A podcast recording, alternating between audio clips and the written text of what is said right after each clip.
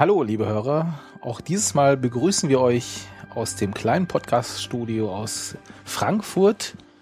Mit mir sitzt hier Der Peter? und in München. Da, Andi. Genau. Wir treffen uns heute Abend wieder, wollen ein bisschen über OpenStreetMap reden und ihr hört Radio OSM, die Nummer 25.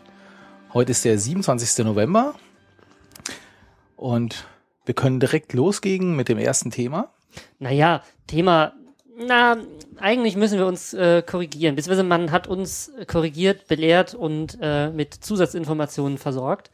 Wir haben in der letzten Sendung ähm, rumgerätselt, woher dieses OSM-And kommt und äh, hatten überlegt, dass das vielleicht Ich hatte Android. Android kommt und, und man hat uns belehrt, dass das äh, auf der Projektseite des Projekts steht. Wie doof, wir hätten natürlich auch einfach nachgucken können. Und es steht für OSM Automated Navigation Directions, was ähm, sehr kompliziert ist für äh, Router. Äh, aber trotzdem tolles Programm. Und- Genau, danke an Franco, der uns das äh, mitgeteilt hat. Genau. Wir sind auf sowas angewiesen, denn wie ihr merkt, unsere Sendung ist äh, immer ganz toll recherchiert. Wir wissen genau, wovon wir reden. Wir sind die Profis. Und ähm, damit wir das auch bleiben, brauchen wir euch, die uns äh, helfen, immer die richtigen Dinge zu wissen. Wir haben noch einen zweiten Nachtrag gekriegt und zwar hatten wir es ja von der Stolpersteinkarte auf stolpersteinmap.de und haben uns äh, zum einen gewundert, dass das auf den ersten Blick nach so wenig ausgesehen hat. Ähm, das hat sich relativ schnell geklärt. Man muss da halt ein bisschen rumklicken. Und äh, wenn man äh, eine der Orte oben auswählt, dann sieht man in den Orten auch ganz viel. Also zum Beispiel in Frankfurt sind das weit über 200, die man, wenn man aufs erste Mal auf die Seite kommt, irgendwie so auf den ersten Blick gar nicht sieht. Und das andere, was wir uns gewundert haben, ist, ob die denn auch alle dort ähm, angezeigt werden. Und ähm, die Antwort war, naja, theoretisch schon. Es ist dann nur noch nicht so ganz klar, wie das mit dem Tagging funktioniert. Und zwar sind viele wohl nur mit dem Memorial Tag an, äh, markiert. Und da weiß man halt noch nicht so ganz genau, ob das jetzt ein Stolperstein ist oder irgendein anderes Denkmal. Und deswegen zeigt die Karte nur welche an, die mit Memorial Doppelpunkt Type gleich Stolperstein eingetragen sind. Und ähm, die zeigt er dann aber auch immer alle an und automatisch aktualisiert. So, und wenn man da noch Fragen hat, kann man wohl auf der Stolpersteinkarte auch oben auf Kontakt klicken. Und da steht die E-Mail-Adresse, unter der man den Autor äh, erreichen kann und solche Dinge fragen oder äh, Dinge erfragen kann, wie man denn da vielleicht bestimmte Sachen erreichen kann, so wenn die eigenen Daten da fehlen. Und dazu möchten wir im Zweifelsfall ermutigen, ähm, wenn irgendwas fehlt, sich da mal hinzuwenden. Ansonsten gibt es natürlich auch noch ein paar andere Stolpersteinkarten. Äh, hatten wir das letzte Mal alles äh, irgendwie im Podcast.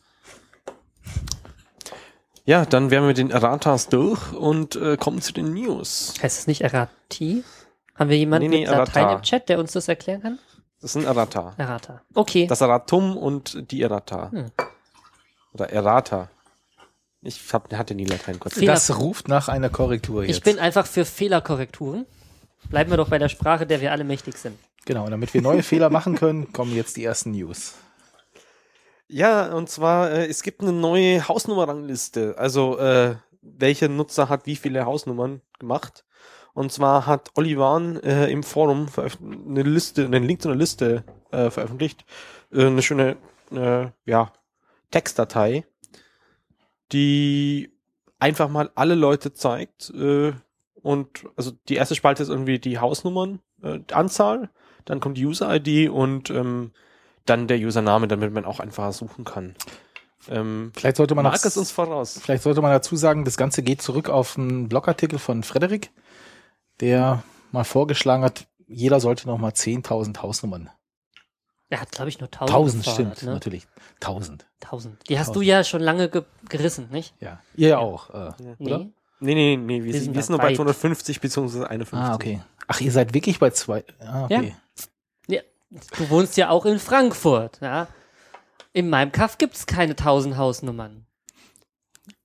Gut, ich könnte auch woanders hinfahren, aber äh, Bei uns gibt es so viele Hinterhöfe, die alle dieselbe Hausnummern haben. Das heißt, man trägt Hausnummern ein. Und ja, wobei, müsste man fast schauen, ob die dann doppelt zählen oder nicht. Ja, aber es ist, denke ich, Hausnummern aktuell. Und da kann man mal gucken, was man so gemacht hat den lieben langen Abend. Dann steht hier was von blauer gelber Stern. Ja, und zwar, ähm, Frederik hat im Rahmen dieser ähm, Oberförster-Diskussion, nenne ich es jetzt einfach mal, ich habe das nicht weiter verfolgt, ähm, mal erklärt, was es denn so alles für, für Admins äh, und so weiter gibt. Also das, das erste, das erste, was man dazu mal sagen muss, ist, dass natürlich äh, ein Moderator im Forum nicht gleichzeitig Moderator auf OSM.org in der Datenbank, äh, in, also in den Geodaten ist, sondern ähm, das ist natürlich getrennt. Also für uns natürlich, anscheinend gab es da ein paar Leute, die es das ein bisschen verwundert hat. Und äh, tatsächlich gibt es da die Unterscheidung zwischen Moderatoren, die in ihrem User-Profil einen blauen, einen blauen Stern haben und Administratoren, die einen gelben Stern haben. Äh, die, die mit dem gelben Stern, die sind halt Server-Administratoren, die können sich den Stern im Zweifel auch selber setzen, sozusagen. Äh, die können alles Mögliche machen. Ähm, die mit den blauen Stern, das sind hauptsächlich die Leute, die aus dem ähm, äh, Data, wie heißt das nochmal ausführlich? Data Working, Data Working Group. Group. Meinst du? Genau, genau, äh, drin sind ähm, und die können zum Beispiel einzelne, ja, Commits äh, beziehungsweise Änderungen halt äh, verstecken wegen Copyright-Zeug und so. Äh, ich kann diesen kurzen äh, ja, Forum-Eintrag einfach nur empfehlen, mal den mal durchzulesen. Aber wir sprechen da jetzt über Mods auf der Datenbank, richtig? Genau, also halt auf osm.org, was ja das Frontend für die Datenbank ist. Mhm. Das ist ja ein und die API hängt ja da auch mit dran. Okay. Jetzt, ähm, ach so, ja, da war noch eine, eine, eine Gaststättenkarte. Ja, genau, und zwar hat äh, Dotevo äh, eine ganz nette Karte gemacht, ähm, die zeigt, wie, inzwischen, wie einfach das inzwischen ist. Also er hat sich irgendwie Bootstrap genommen, damit es einigermaßen vernünftig aussieht, Leaflet, äh, um eine Karte einzubinden, dann irgendwie so eine JavaScript-Library, die Open, Opening Hours äh, auswertet, also die kann tatsächlich das, das Zeug, was da immer drin steht, äh, was ja anscheinend so schwer zu parsen ist, einfach parsen und dann halt in JavaScript zur Verfügung stellen. Und dann gibt's wohl in der Zwischenzeit auch einen äh, ja, generischen Overpass-Layer für Leaflet. Und dann braucht man nur noch eine Abfrage auf die Overpass-API und ein paar Bilder und dann hat man so eine Karte. Fand ich eigentlich mal ganz interessant, was, was da inzwischen einfach so fertig als Baustein gibt. Äh, und wie man sich so eine Spezialkarte zusammenbasteln Cool. kann. Ja, es wird ja schon öfters äh, mal gefordert, dass es da so ein allgemeines Tool gäbe, das das für alle ermöglicht. Und es gibt einige, zum Beispiel, ähm, ach, jetzt, jetzt fallen mir die Links natürlich nicht ein. Zum Beispiel ähm, bei den Franzosen, die UMAP? UMAP, genau. Äh, UMAP, du suchst den Link raus, umap.openstreetmap.fr, genau, ist so eines dieser, dieser wirklich coolen Werkzeuge, ähm, mit dem man sich selber so eine Karte zusammenbasteln kann. Also was weiß ich, wo man eine Karte nimmt sagt, okay, ich mache hier ein paar Marker drauf und ich markiere ein gewisses Gebiet und dann möchte ich das irgendwie einfärben und ähm, da bestimmte Informationen drauf visualisieren. Und man kann, glaube ich, auch Daten hochladen, also so seine Excel-Liste reinladen und sowas oder sein CSV besser gesagt und äh, das dann da verarbeiten. Und es gibt noch ein paar weitere solche Tools. Wobei, das kann man fast so ein bisschen mit den Google Maps Karten vergleichen, glaube ich, die viele Leute kennen, ne? Genau, wo, ja, wobei viele Leute halt ja äh, sich da einen abbrechen und einen Screenshot machen und dann mit Paint irgendwie ihr Kreuz draufmalen und da ist die Party und keine Ahnung. Und äh, viel cooler ist es natürlich, das direkt in so einer Karte machen zu können. Und ähm, es gibt dann noch ein paar andere wirklich nützliche, die, die, ähm, ja, die, die mir gerade entfallen sind. Da könnt ihr uns gerne mal in den, in den Kommentaren noch ein paar Links dazu packen, wenn ihr da noch was findet. Und ähm, äh, ich finde halt, es ist gar nicht unbedingt nötig, Programmierer zu sein und all diese Lips zu benutzen, um tolle Karten zu machen. Ne? Also man kann auch einfach nur als Datennutzer durch rumklicken und zusammenschieben sich da was machen. Und selbst sowas wie, wie Teilmill, um einen eigenen Kartenstil zu machen, ist inzwischen so gut benutzbar, das kann man seinem Grafiker in die Hand drücken und sagen, da mach mir mal einen Kartenstil. Und wenn es nicht zu kompliziert wird, sondern einfach nur so ein bisschen eingefärbte Region und vielleicht noch Text oben drauf und sowas, dann kann der das auch machen. Also es ist wirklich erstaunlich, was die Tools da in der letzten Zeit an Benutzbarkeit gewonnen haben. Wir haben als nächstes ähm, eine Information bekannt zu geben. Sollen wir einen kleinen Tusch spielen? Ach nee, wir können heute leider kein nichts einspielen. Ihr denkt euch diesen Tusch jetzt.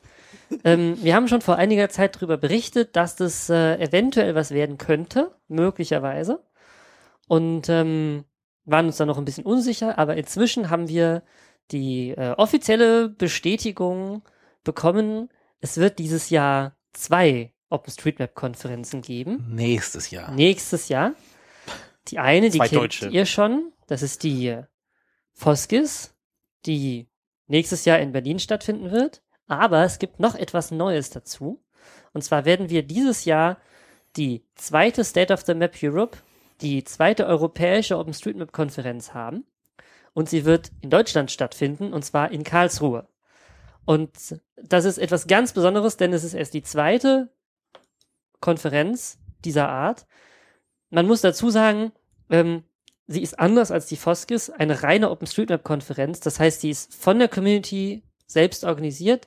Sie ist nur für die Community gedacht. Das ist, nein, das stimmt nicht ganz. Sie ist ähm, speziell für die Community gemacht und äh, ähm, wird deswegen auch ein bisschen anders werden als die Foskis. Und ich bin wirklich sehr aufgeregt, dass es dieses Jahr wieder eine geben wird. Ich meine, wir waren, waren ja alle in, äh, äh, in Wien, ne? Auf der ersten State of the Map Europe und die war schon Ja, nicht alle. Also ich war nicht Du da. warst nicht? Na, schade. Hast du was Nee. verpasst? Die war nämlich wirklich großartig. Ja. Und zwar wirklich toll, so viele Leute von überall aus Europa und eigentlich auch aus der ganzen Welt da zu haben. Und da bin ich schon sehr gespannt, wie das dieses Jahr werden wird. Nächstes Jahr. Nächstes Wenn Peter Jahr. sagt dieses Jahr, oder wir bringen die Folge erst im nächsten Jahr raus. Und dann habe ich ja viel Zeit zum Schneiden. Also, was muss man wissen? Sie wird stattfinden an der Hochschule Karlsruhe. Sie wird stattfinden vom 13. bis zum 15. Juni. Das ist ein Wochenende. Das heißt, auch all die, die von ihrem Job her nicht auf die Foskis kommen können, weil die halt werktags stattfindet, können da anreisen und sich die, äh, dieses Erlebnis gönnen.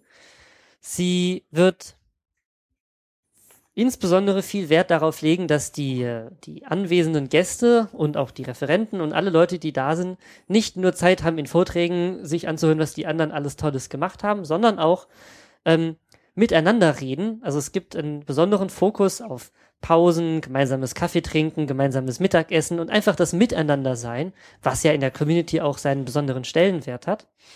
Und ähm, soweit ich das verstanden und gelesen habe, soll aufgrund der besonderen Location Karlsruhe auch der, der Kontakt zu den Nachbarn, also insbesondere nach Frankreich hin, ähm, intensiviert werden, sodass wir da hoffen können, dass wir von den Franzosen, die wir ja im Vorkapitel schon mal kurz hatten, ähm, doch das eine oder andere hören werden. So, was müsst ihr unbedingt wissen? Also neben dem Wochenende, 13. bis 15. Juni, das ihr euch freihalten solltet, ähm, wird Anfang Dezember der Call for Papers eröffnet. Das heißt, wir werden dann äh, rumfragen und gucken, wer alles interessante Dinge zu berichten und zu erzählen hat, die dann dort als Vortrag eingereicht werden können. Und zum Jahresbeginn 2014 des nächsten Jahres, nämlich, wird die Teilnehmeranmeldung ermöglicht sein, möglich sein. Aber wir werden natürlich im äh, Radio OSM da nochmal drauf hinweisen und euch äh, rechtzeitig Bescheid geben. Ich bin total aufgeregt, ich freue mich schon voll, merkt man vielleicht. Und äh, ich hoffe, dass ihr es genauso seid und dass ihr auch alle brav dahin kommen werdet und natürlich auch zur Foskis kommen werdet, weil es nämlich beides ganz tolle Konferenzen sind. Und ja, wir werden uns da sehen, denke ich, oder? Was meint ihr? Kommt ihr? Ja, wir werden ja eh wieder da sein, Eben. wahrscheinlich für Videoaufnahmen und so weiter verpflichtet. Ja, also ich habe mir, ich hab mir den Termin auch dick im Kalender angestrichen, weil das kann man nämlich jetzt schon machen. Genau. Wenn man den Kalender für nächstes Jahr schon hat. es gibt ja Leute, die, die mögen diese Papierkalender.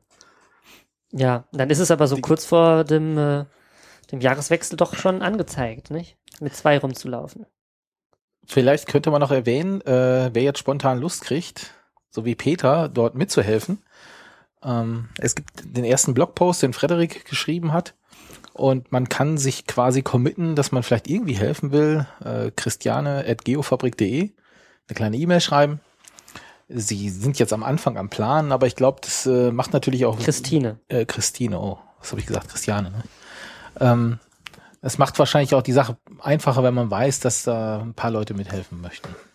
Ja, also es ist, ähm, das sind nicht so extrem viele Leute, die da dran sind, das zu organisieren. Dafür, dass es eine europäische Konferenz ist, ist es doch ein relativ kleines Team.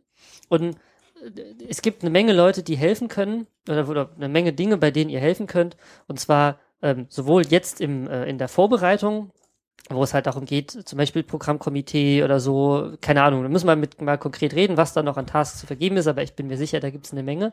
Als auch während der Konferenz natürlich, es ist gut, wenn, wenn man mehrere Helfer hat, dann muss nicht einer äh, die ganze Zeit an dieser Stelle stehen, sondern man kann das mal für eine halbe Stunde oder für eine Stunde sich um vielleicht empfangen oder sowas kümmern. Und ich bin mir ganz sicher, dass äh, es auch da eine Menge Leute gibt, eine Menge Dinge zu tun gibt, für die ihr euch melden könnt.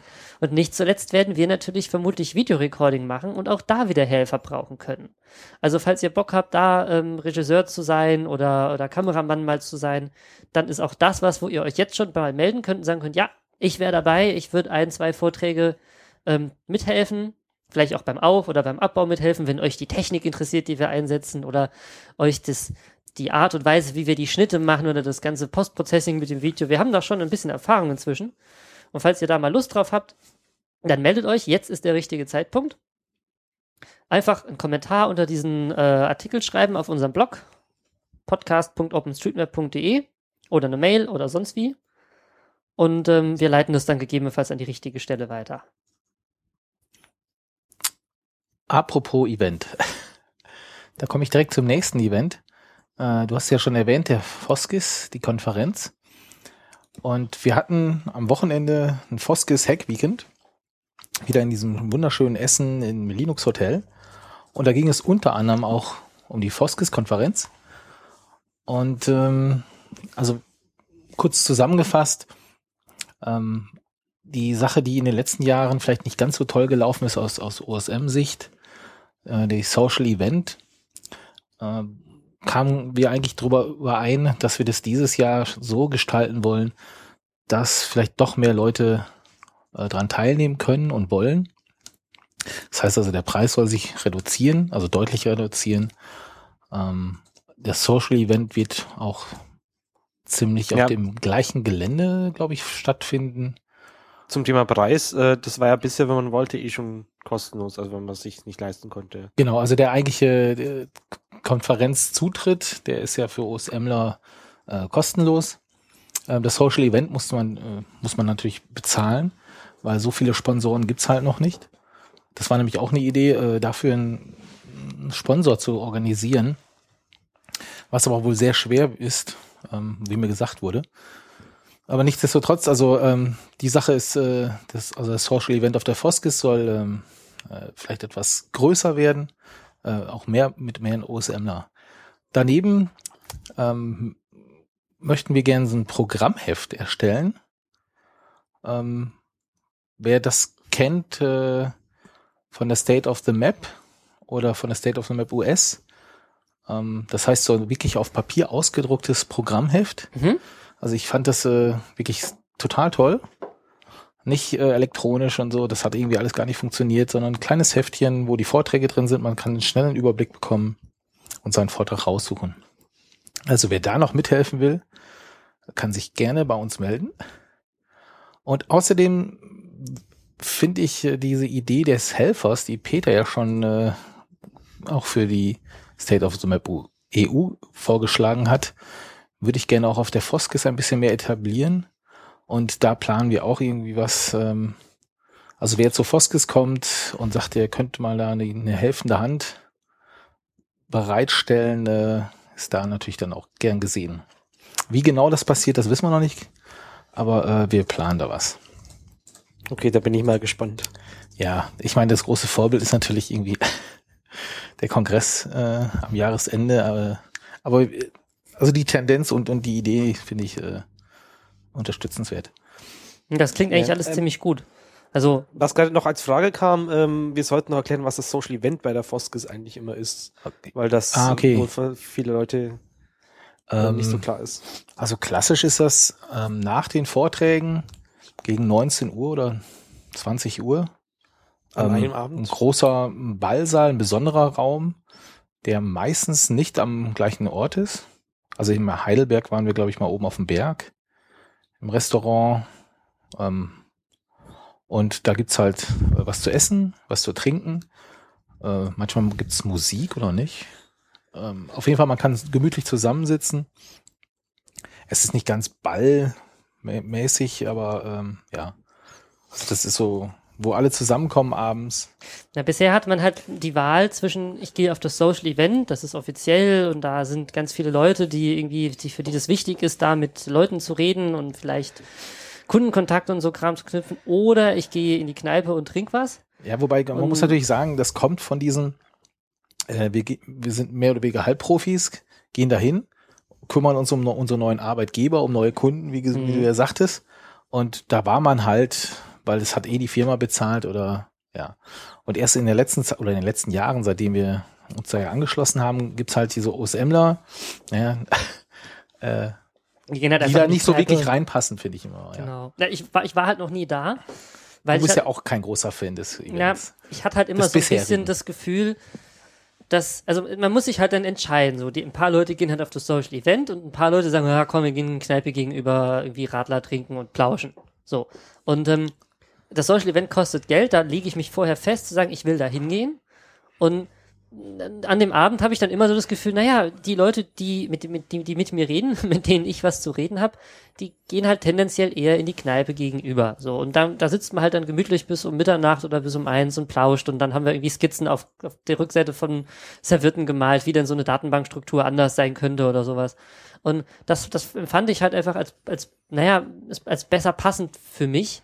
So. Und das Social Event, ich war ja noch nie da, deswegen kann ich es eigentlich nicht beurteilen, aber ich hatte halt immer so das Gefühl, das ist halt mehr so Business. Und Business habe ich die Woche über und, ne, und deswegen fände ich das geil, wenn man das so ein bisschen reduzieren könnte und quasi diesen, diesen, ähm, und ich meine, das klingt ja nach dem, was ihr da euch überlegt habt, diesen äh, äh, Community-Charakter mehr da reinbringt und vielleicht ist es ja nur eine Frage davon, wie man es vorher bewirbt, dann wird es vielleicht von selber auch so. Ne? Das fände ich schon ganz gut, wenn da so ein bisschen eine Adaption stattfinden würde. Man könnte ja mal gucken, ähm, die die hat, nee, die Foskis ist vor der State of the Map Europe, ne? Die ist ja schon im, Im März. im März, genau. Na, nee, dann kann man nicht gucken, wie es da läuft. Ja, Was habt ihr denn noch so besprochen? Ich meine, Hack Weekend, da ging es ja nicht nur um, um Diskutieren über, über Foskis-Themen, oder? Da ist doch auch über Technik geredet und über, über Code gearbeitet worden, oder? Ja, also es war eine große Gruppe, also man könnte sagen ausgebucht. Äh, Das heißt so 20, 30 Leute oder? Ja, ich glaube so 26 oder 28 äh, können die unterbringen, also das Hotel. Schlafplätze. Ähm, die Hälfte, würde ich jetzt mal schätzen, waren Programmierer aus dem Bereich GIS, äh, Open Layers, äh, OSGeo. Die haben an dem Wochenende Sachen portiert, so wie ich mitgekriegt habe. Also wirklich äh, Sachen eingecheckt und programmiert und so weiter. Ähm, daneben gab es dann noch äh, eine kleine Gruppe, wie wir uns über die Konferenz unterhalten haben. Aber wir haben auch äh, über die Foskis IT gesprochen. Und da speziell das Thema Admin und wie das jetzt in Zukunft weiterlaufen soll. Weil da haben wir immer noch einen Engpass an Admins. Und wir sind darüber eingekommen, dass zum Beispiel der Mail-Server wohl extern betrieben wird in Zukunft. Dass Der, der Mail-Server, der, Der der, Foskis, ja, also genau. nicht, nicht das Ding, wo die Mailinglisten und so. doch genau der auch. Hm? Sieht so aus. Also wenn es ein, äh, ein äh, ein Angebot gibt, was ungefähr passt, dann äh, wird das versucht. Äh, und das OTRS, das ist unser Ticketsystem, was der Foskis betreibt. Da laufen zum Beispiel alle E-Mails, die an blog.openstreetmap.de gehen. Oder an die Presseliste, ne? Die Presse hat dann der GPS-Verleih läuft da Mhm. auf. Das ist halt so ein Ticketsystem, wo äh, eine E-Mail reinkommt und mehrere Leute können darauf reagieren. Ja, das Problem ist ja normalerweise, wenn man so einen Verteiler hat und das, der geht irgendwie an fünf Leute, dann denken, denkt jeder, ah ja, die anderen, die haben das ja auch gesehen, da kümmert sich bestimmt einer. Und dann liegt es drei Wochen rum und keiner hat sich gekümmert und dann sagen alle, naja, aber du hast doch auch gekriegt. Und damit sowas halt nicht passiert, gibt es dieses Ticketing-System, wo da halt ganz klar ist, hier ist eine noch nicht bearbeitete Mail, kümmer dich drum. Und wenn sich einer kümmert, dann sieht man auch, okay, um die wurde sich schon, hat sich schon mal jemand bemüht. Und äh, Genau, die Dinger haben nämlich einen Status. genau. Und damit Und- halt auch nichts verloren geht. Genau. Und das ist leider auch sehr äh, aus der Wartung gelaufen. Und jetzt ist der Vorschlag und äh, die Idee, dass wir das Ding auch virtualisieren. Das hat nämlich ja so toll geklappt bei unserem Blog, Mhm. unserem Podcast, ähm, dass da eine virtuelle Instanz aufgesetzt wird und der da rein migriert wird. Beziehungsweise wir müssen das Ding komplett neu aufsetzen, weil daraus kann man wohl nicht mehr updaten. Das ist leider so alt. Mhm. Also für die, die es nicht mitbekommen haben, wir, wir haben ja eine größere Umstellung beim Podcast gemacht. Die Leute, die uns nur über den Feed hören, wissen das vielleicht gar nicht. Ähm, zum einen haben wir die Webseiten getrennt. Früher gab es ja nur blog.openstreetmap.de, da war der Podcast und der Blog drin. Das haben wir jetzt gesplittet. Jetzt gibt's auch noch podcast.openstreetmap.de. Aber das ist eben nicht alles, sondern wir sind mit dem ganzen, der ganzen Infrastruktur auf einen neuen Server umgezogen, sind auf eine neue Version von WordPress, auf eine neue Version von dem, der Publishing-Software, also auf eine, andere Publishing-Software umgezogen und haben uns quasi diese ganze Infrastruktur zu eigen gemacht, sodass wir jetzt eben auch voll Herr von allem sind, was da drauf liegt und das nicht irgendwie noch bei ihm, bei einem, auf einem anderen Server so mit angedockt ist. Und ähm, das, das ging eigentlich an, einem Wochenende ganz gut durch. Ja. Es gab so ein bisschen Missverständnisse. Andi hat vorhin gemeint, hätte ich ihn nur gefragt, wäre das alles viel einfacher gewesen. Das kann schon sein. Aber im Prinzip ist es, finde ich, das eine gute Idee, das so zusammenzuführen. Eigentlich zu trennen. Ja, auch das. Aber halt an, an der Stelle zu sagen, okay, wir, wir tun halt zusammen, was zusammengehört und auseinander, was nicht mehr Ja. zusammengehört. Genau. Und vor allem gibt's dann halt auch, wenn man das, wenn man sowas nach einer gewissen Zeit neu macht, gibt's halt auch mehr Leute, die äh, wissen, was da passiert und die das so, naja, auch betreuen können. Wenn so eine, so eine Infrastruktur erstmal eine Weile gerottet ist, dann gibt's immer weniger Leute, die wissen, warum da Sachen so gemacht sind, wie sie gemacht sind. Ja, und, und die Hoffnung besteht immer noch, dass dann vielleicht jemand sagt, okay, ein Server mit so einem OTRS, den kann ich mal als Admin betreiben und betreuen. Äh, das ist nicht so viel Arbeit, das, das traue ich mir zu, als wenn du da einen Riesenhaufen Services bekommst auf einer Kiste, die hm, alter ist. Hm. Ja. Man kann halt auch separat updaten, also auch Betriebssystem-Updates reißen. Da muss man dann nicht immer überlegen, okay, wenn ich ein OS-Update mache, läuft dann das OTS noch, aber ich brauche das, also hatten wir ja genau das Problem. Wir brauchten für unsere neue Podcast-Installation eine neue Version von diesem PHP. Und ähm, das ging aber nicht, weil da noch eine andere Software drauf liegt, die mit der neuen nicht funktioniert hätte und dann blockierte das eine halt das andere und sowas. Ja, und ähm, das hat allen so gut gefallen. Das war irgendwie so produktiv. Auch also irgendwie scheinen die Hacker äh, uns, die eigentlich nur diskutiert haben, so motiviert zu haben, dass sie wirklich äh, viel geschafft haben, viel äh, äh, diskutiert haben und äh, auch Sachen äh, committed haben, dass wir das jetzt machen. Dass wir das wiederholen werden, vielleicht mal im Sommer, damit man mal raus kann.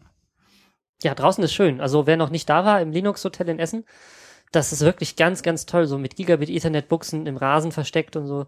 Also mit man auch wenn man am Grill steht, äh, sein, sein, seine nötigen Bits kriegt. Also da ist wirklich eine ganz tolle Location. Und das ist wirklich ein ganz toller Treffpunkt. So muss ich einfach mal sagen. Allein deswegen lohnt sich schon fast da hinzukommen. Und wenn man dann noch was für OSM machen kann, dann ist natürlich doppelt toll. Zur Erklärung nochmal für die Leute, die es nicht ganz genau bekommen, das war jetzt das, sozusagen das Hacking-Wochenende des Foskes Vereins. Also nicht der Konferenz und äh, auch nicht das OSM-Hacking-Wochenende, das immer in Karlsruhe stattfindet, sondern äh, so ein sagen internes, lass uns mal über Dinge diskutieren und äh, an anderen Geozeug hacken, Ja, das Event sozusagen. Das gab's ja schon vor einiger Zeit äh, mal, aber da hieß es nicht Hacking-Event, da hieß es irgendwie anders, ne? wie Organisationsworkshop oder sowas. Genau, das, das war, da wurde nur halt über den Foskis-Verein und wo soll er in drei Jahre stehen und so weiter diskutiert. Diesmal war es wirklich äh, Leute, die programmieren wollten, die ihre Software updaten wollten. Ähm, es waren mehrere Personen äh, aus Belgien da, von einer anderen Open Source Software aus dem GIS-Bereich. Die haben sich so ein bisschen kennengelernt, die wollen sich da überlegen, wie man da gemeinsam Mhm. Code austauscht, kennenlernt und so weiter. Ist eigentlich eine hübsche Kombination, also so Vereinsmeierei plus Hacking plus zusammen im Kaminzimmer sitzen, das klingt irgendwie angenehmer als nur eins davon. Ja. Ähm, schön. Ja, das freut mich. Ich war leider nicht da, ähm, aber äh, du konntest, kannst ja da schön von berichten und nächsten Mal schauen wir mal. Wenn es wieder, wieder nicht nur um Diskutieren, sondern auch um Hacking geht, dann komme ich vielleicht. Ja, wenn wir gerade bei Veranstaltungen sind, haben wir noch was anderes zu dem Thema. Und zwar ähm, Ich glaube, Marc, du hast eine 30C3 Assembly eingerichtet. Ich glaube, wir haben das auch das letzte Mal schon erzählt. Genau. Und da, Eigentlich, äh, was gibt's zu sagen neu? Ähm, inzwischen kann man Tickets sich klicken. genau, es sind davon genügend da, also äh, ihr müsst euch nicht beeilen. Aber ihr solltet es Aber- unbedingt tun. Genau, und äh, wenn ihr das Geld dafür übrig habt, auch ruhig das, also es fängt ab 80 Euro an, aber wer weiß, was so eine Konferenz kostet, dann ist natürlich klar, dass es nie, wenn alle das nur das 80 Euro Ticket kaufen würden, dann wäre das nie nimmer kostendeckend. Deswegen, wenn ihr eh von der Firma aus hingeht oder wenn ihr eh geregeltes Einkommen habt, dann äh, auch ruhig äh, eins der äh, Supporter-Tickets äh, klicken, sozusagen. Genau, also für die, die überhaupt gar nicht wissen, wovon wir reden, wir reden vom jährlichen Kongress des Chaos Computer Clubs, der dieses Jahr wieder in Hamburg stattfinden wird. Und zwar zwischen den Jahren. Also, wenn die ganzen Verwandten abgereist sind und bevor die Freunde einfallen für, für Silvester, genau dazwischen, haut ihr schnell nach Hamburg ab und äh, macht dort quasi Nerd-Weihnachten. Ähm, es ist dieses Jahr der 30. in Folge. Also seit 30 Jahren gibt es diese Veranstaltung. Man kann also davon ausgehen, dass es eine verdammt geile Party geben wird. So 30. Geburtstag, das ist schon mal was. Und wenn, den, wenn der von Nerds gefeiert wird, ne, und das wird schon riesig, riesig, riesig cool werden. Und ja, OpenStreetMap wird dort ähm, auch anwesend sein, aber alles andere, was da eben auch sein wird, das, das sprengt einfach jede, jede Vorstellung von, von, von Nerdparty, die man sich, glaube ich, nur so äh, machen kann. Auch da muss ich sagen, ich spreche eigentlich über was, wo ich auch noch nie da war. Ihr wart aber beide letztes Jahr da, gell? Mhm. Ja. Erzähl doch mal, wie war's denn? Also mir äh, gefällt die Location, die neue, äh, wirklich sehr gut. Hamburg, ähm, sehr zentral gelegen, man kommt gut hin. Ähm, Hotelzimmer war irgendwie gar kein Problem. Das Ticket zu bekommen war kein Problem. Die Räume waren schön groß. Also es war nicht so die letzten Jahre davor, war alles sehr gedrängt, sehr klein. Wir hatten Minitische. Ähm, also hat mir von der vom Platz und so super gefallen. Ähm, ja, und man musste einfach mal hin. Also ich finde das immer schwer zu erklären. Man muss es einfach mal gesehen haben, mal mit den Leuten gesprochen haben. So, das ist, äh, ist einfach eine coole Sache da. Ja, ich freue mich auch schon ziemlich. Also das, das ist so das, ähm, das Highlight des Jahres, der Jahresabschluss quasi. Genau, und wenn ihr noch was vorhabt oder wenn ihr sagt, ja, ich habe jetzt Zeit, äh, hört sich gut an, komme ich vorbei. Wir suchen natürlich auch noch coole Sachen. Ähm, also wer Ideen hat, abseits von wir stellen uns hin und zeigen eine Karte. Ja, hier, ähm, wir, wir haben doch auch, wir haben doch auch so ein paar Coder in, in, in, den, in den Hörern. Ähm, ich habe mir ja was gedacht, aber ich war wahrscheinlich, ich weiß noch nicht, ob ich das schaffe, das bis dahin zu bauen. Ich wollte ja eigentlich gerne einen schönen großen Fernseher da hinstellen oder irgend sowas in der Art. Muss natürlich alles gucken, dass es auch da stehen bleibt. Und dann aber vielleicht der so eine, eine, eine Leaflet-Karte fernengesteuert, die einfach die coolsten Orte in OSM zeigt. Ich es gibt ja diese Best, Best Places oder wie das heißt, diese, diese äh, besten Orte, die am tollsten gemappt sind. Aber da muss man halt dann immer noch manuell hin navigieren. Und ich fänd's eigentlich cool mit einer Karte, die das so automatisch abspult und die einfach immer die coolsten Dinge zeigt. Vielleicht nicht nur die OpenStreetMap-Org-Karte, sondern auch denselben, diesen selben Ort dann in verschiedenen Stylen mal durchwechselt, so was weiß ich, äh, irgendwie ein tolles Schloss und das dann nochmal in dem Outdoor-Style und dann nochmal MapQuest Open und dann vielleicht zu einer anderen Stelle auf der Welt zum, man kann es ja dann durchaus, wenn man es besonders fancy mag, gibt's ja diesen 3D-Globus, so zeigen, wie das halt rauszoomt auf die Welt, dann dreht sich die Welt, dann zoomt's wieder rein und man sieht dann vielleicht die, die Stellen, ähm, äh, auf denen es auf der Welt ist. Sowas könnte ich mir gut vorstellen, weil es einfach, ja, vielleicht auch nochmal ein anderer Style, der, der die Daten ver verdeutlicht, also so ein Wireframing-Style könnte ich mir gut vorstellen zu benutzen, um einfach zu verdeutlichen, das sind Daten und nicht nur tolle Bilder, sondern es sind wirklich die Daten dahinter, um die es geht. Sowas könnte ich mir gut vorstellen. Na, vielleicht mag das ja einer bauen. Hm? Naja, also, ja, toll. also äh, auf jeden Fall, denke ich, wird da sein ein Drucker. Ähm, Im Angebot haben wir wohl einen DIN A1-Drucker, der leider noch nicht funktioniert. Und wir können uns daran austoben, dass wir den während des Kongresses zum Laufen bekommen. Und wir versuchen auch einen DIN A0, also so einen richtig großen Mhm. Drucker zu bekommen. Ähm, da fragen wir gerade an. Und da könnte man, könnte man mal ein bisschen mit Karten rumspielen und auch mal mit größeren Sachen ausdrucken. Ansonsten, äh, alles, da ist viel möglich. Ja, vielleicht auch Live-Editing. Ich meine, es geht ja auch um Daten. Ne?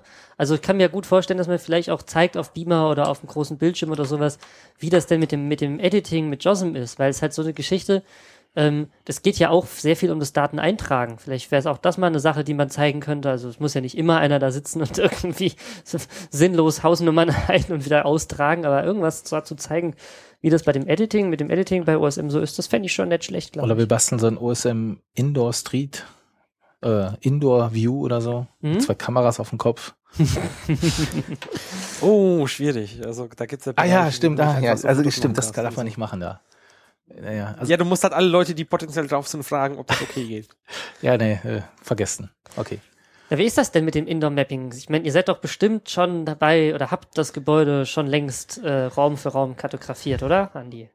Naja, das ist halt immer so eine Sache mit, wie, welche Daten kriegt man vom Haus, wie bearbeitet man am besten und äh, du hast es auch nicht Lust, irgendwie die, jedem, der potenziell was bearbeitet, da AutoCAD zu installieren und dann hast du in OSM wieder das Problem, dass du nur die Daten, die, dass du nur die Realität abbilden darfst und nicht, was eventuell in Zukunft wo stehen könnte und so. Also es ist nicht ganz so trivial. Mal schauen, was, was dann tatsächlich von den Ideen, die ich jetzt so habe, umgesetzt wird.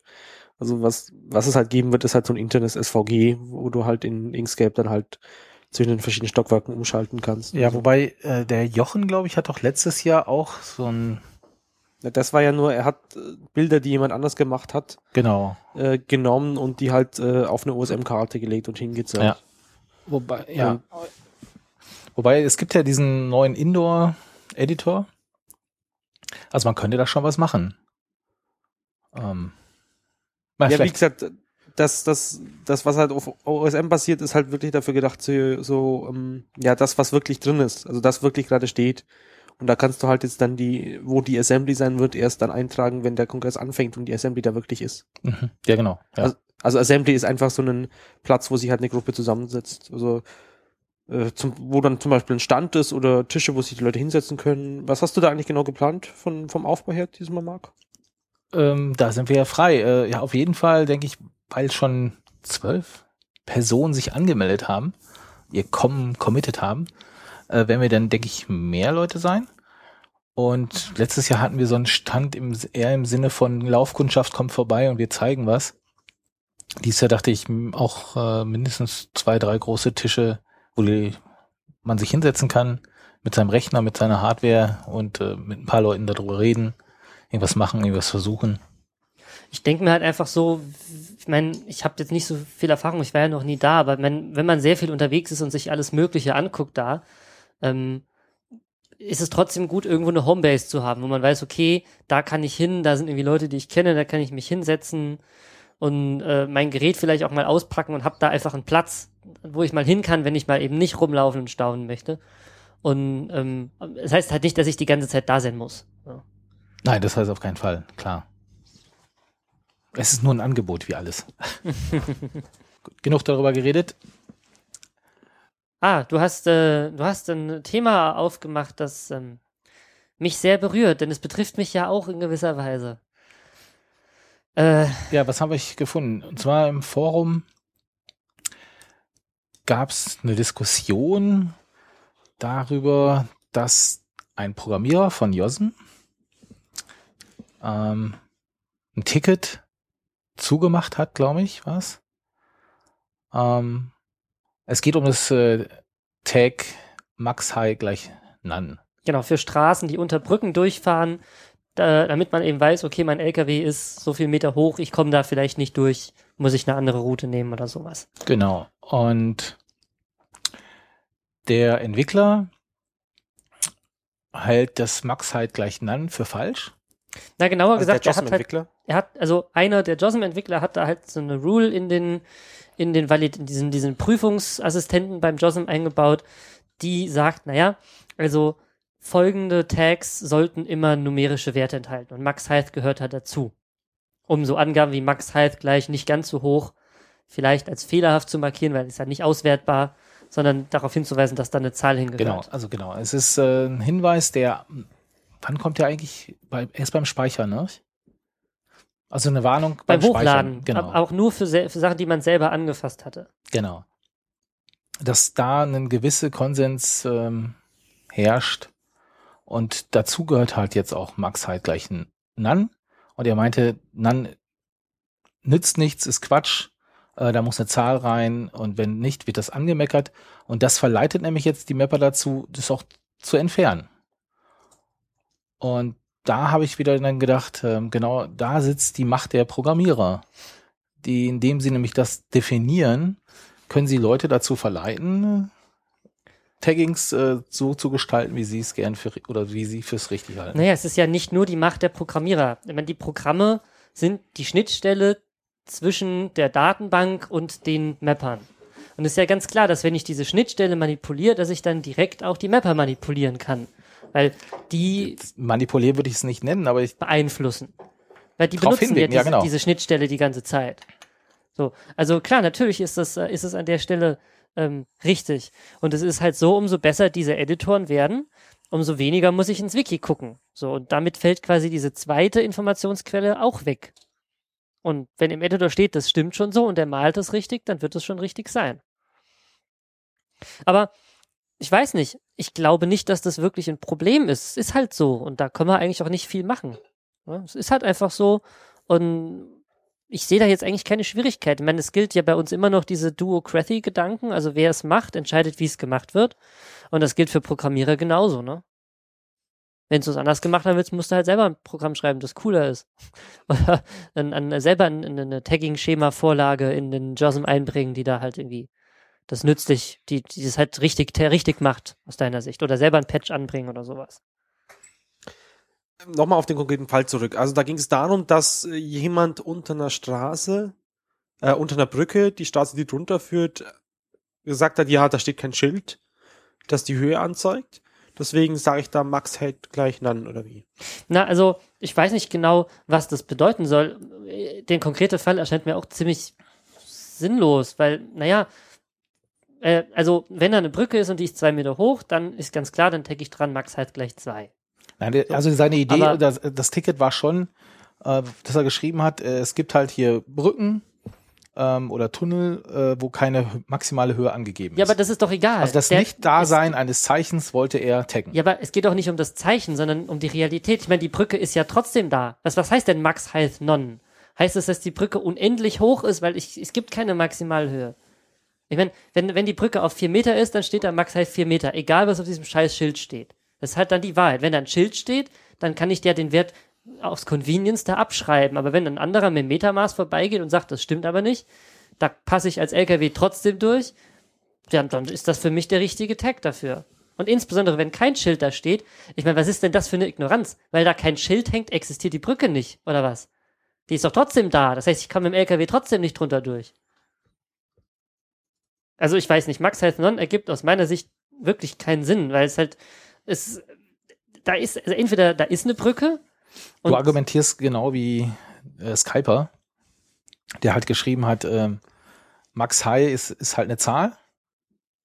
Und wenn er sagt, da ist kein Zeichen, dann soll er Source Max halt gleich No Sign schreiben. ja, beziehungsweise Also wenn das war ich halt nicht. Wenn ich halt nicht weiß, wie die Höhe ist, dann mache ich den Tag halt weg. Dann weiß ich es halt nicht. Dann ist er genau wie anderen, die anderen 10 Millionen Brücken in Deutschland, ich weiß es halt nicht. So, aber jetzt kann ich ja nicht zu allen 10 Millionen Brücken in Deutschland, die keinen solchen Tag geben, Tag haben, hingehen und sagen, naja, ich schreibe da jetzt mal Max Heiz Non dran, weil das ist meine Vermutung. Das ist ja Quatsch. Ich weiß es halt einfach nicht, dann lasse ich den Tag halt weg. So. Und ähm, wenn ich äh, weiß, dass da eine Brücke ist, nicht weiß, wie hoch sie ist, dann schreibe ich die Zahl halt dran. Und einen anderen Fall kann ich mir einfach nicht vorstellen. Das heißt, du erwartest von allen Leuten, dass sie ein, äh, ein 5 Meter Maßband dabei haben, äh, Meterstab oder das kann man schön mit einem Laser die dann machen. sowas manuell taggen. Nö, aber wenn, wenn, ich habe ja sowas auch nicht dabei. Aber dann schreibe ich halt einfach gar nichts dran, was Max Heiß betrifft, weil ich weiß ja nichts dazu. Also für dich ist die Information, dass da kein Schild steht, einfach nicht relevant. Genau. Ich meine, das, stell dir das doch nur mal vor, du fährst irgendwie mit einem großen Gefährt über die Straße und dann fährst du gegen so eine Brücke gegen. Dann steigst du aus und sagst, naja, da war ja kein Schild. Das ist doch Blödsinn, du willst doch trotzdem nicht dagegen fahren. Also, weiß Ach nicht, ja. sehe ich nicht so. Wir mappen ja nicht die Schilder, sondern die, die Realität, die da ist.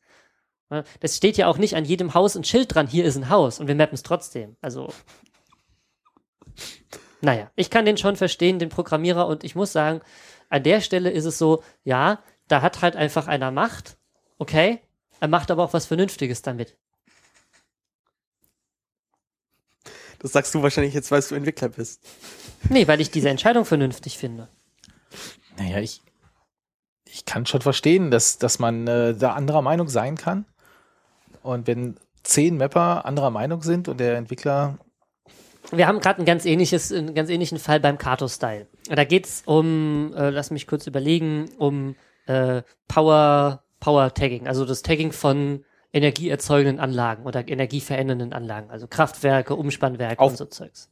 Auf usm.org im Prinzip. Ja, also einfach das, das Mappen davon. Wie, wie tagge ich sowas? Ja. Und da gab es halt jetzt ein Proposal, äh, das hat, da hat sich jemand offensichtlich viel Mühe gegeben, dieses Schema mal zu renovieren und irgendwie klar zu trennen, was ist denn hier eine Station, was ist eine Substation und was ist ein, eine Plant und was ist wie, wie taggen wir den ganzen Kram und hat dann halt ein Ticket aufgemacht im Kato-Style, ja, das ist jetzt unser neues Schema und früher hieß es halt Sub-Station und jetzt heißt es Substation, aber das bedeutet irgendwie nichts anderes, es ist, ist nur anders geschrieben und es gibt dann noch folgende fünf andere Tags und die haben jetzt eine neue Bedeutung oder so. Bitte ändert das im Style, damit es auch richtig gerendert wird. Und dann, dann kam halt eine ganze Weile nix und Leute haben sich angegriffen gefühlt, weil man nicht auf sie reagiert hat und dann dann irgendwann hat halt der Autor vom Style zurechtgeschrieben hier, du hast gar kein Recht, irgendwas zu verlangen. Ich mache das so gut und so, so schnell ich will. Und übrigens, deine Änderung erscheint mir blödsinnig, weil der alte Tag ist irgendwie noch 10.000 Mal mehr in Benutzung als der neue. Und deswegen sehe ich nicht ein, warum wir das in den Style einbauen sollten. So, jetzt grob zusammengefasst. Und da hat er recht. Man haben sich alle super beschwert, oder einige haben sich sehr beschwert darüber, weil, ah, du missbrauchst ja deine Machtposition. Nein, er benutzt seine Position und das zu Recht, denn er hat sie sich erarbeitet. Er hat diesen Style entwickelt. Und dann kann er zu Recht sagen, ja, ich entscheide, was kommt rein und was nicht. So, und ich finde, das und das gehört nicht rein, weil, und das, diese Begründung mag vielleicht einem Haufen Leute nicht gefallen. Aber das heißt halt nicht, dass sie irgendein Recht drauf haben, dass er sich da umentscheidet. Wenn, wenn sie es wirklich anders haben wollen, sollen sie es halt selber machen. Mach einen Fork davon und ändere es halt selber. Und dann kannst du dich ja mal gucken, wie du deinen Style dahin kriegst und dass der auf OpenStreetMap.org gerendert wird und sowas. Aber dir ist schon klar, dass du da Massenedits provozierst mit, mit so einer Aussage, ne? ja, Weil er, wenn- wenn der Entwickler dem sagt, ja, guck mal hier, ihr benutzt das nur 100 Mal, ist es noch 1000 Mal drin, ja, da schreibt, schreibt er sofort ein Bot und ändert die 1000 Mal. Also ja, das, würde ja dann die Data Working Group wieder rückgängig machen. ja, aber äh, das wollte ich ja sagen, das provoziert Naja, was- das. was ich provoziert sage er nicht, dass es funktioniert, aber seine, seine, seine tolles neues Tagging-Schema, alle Elemente verschwinden von der Homepage. Und damit hat er genau das erreicht, was nämlich bei allen anderen auch passiert, wenn wir jetzt den OpenStreetMap.org-Style ändern, was ist denn mit dem OpenStreetMap.de-Style und dem französischen Style?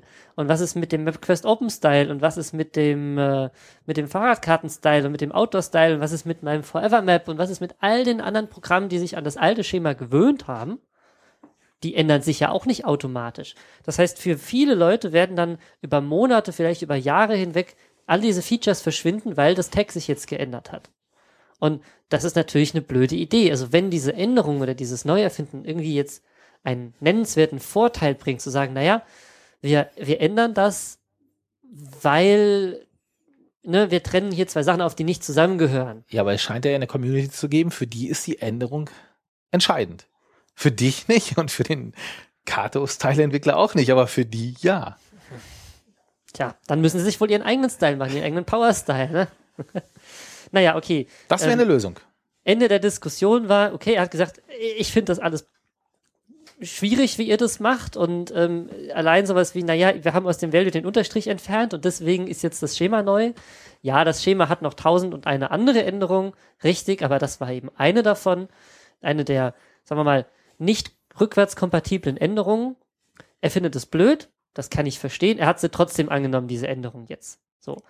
Ähm, sehr, sehr schön fand ich die Art, wie er das gemacht hat. Ich weiß, nicht, du, hast- die Diskussion nicht verfolgt, ne? Nee. Ich fand das so großartig. Da hat er einen ganz tollen Social Hack gemacht und so hat er so ein, so ein Paragraph, so, ein- so einen Absatz geschrieben in seiner Erklärung und hat halt angefangen zu ran, oh ja, Änderung ist scheiße, weil und scheiße, weil und scheiße, weil und scheiße, weil und übrigens, ich nehme sie trotzdem an. Und die Änderung ist trotzdem scheiße, weil und scheiße, weil und scheiße, weil und scheiße, weil. Und es war halt erstaunlich, wie viele Leute einfach sich weiter aufgeregt haben, die offensichtlich gar nicht gelesen haben, was er da geschrieben hat. Er war einfach sich weiter aufgeregt. Das fand ich ein super Move, das, das hat mir gefallen. Kann man nachlesen im äh, GitHub-Repo. Ich denk mal, den Link, den kriegen wir auch in die Shownotes.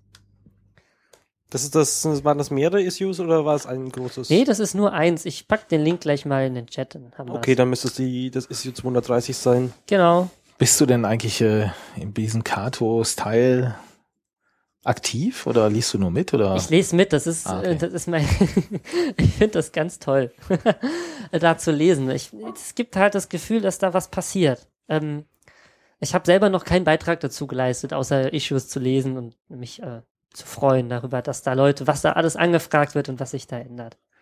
Okay, apropos neues Layout. Nicht nur das Kartenlayout ändert sich, sondern auch das Layout auf openstreetmap.org.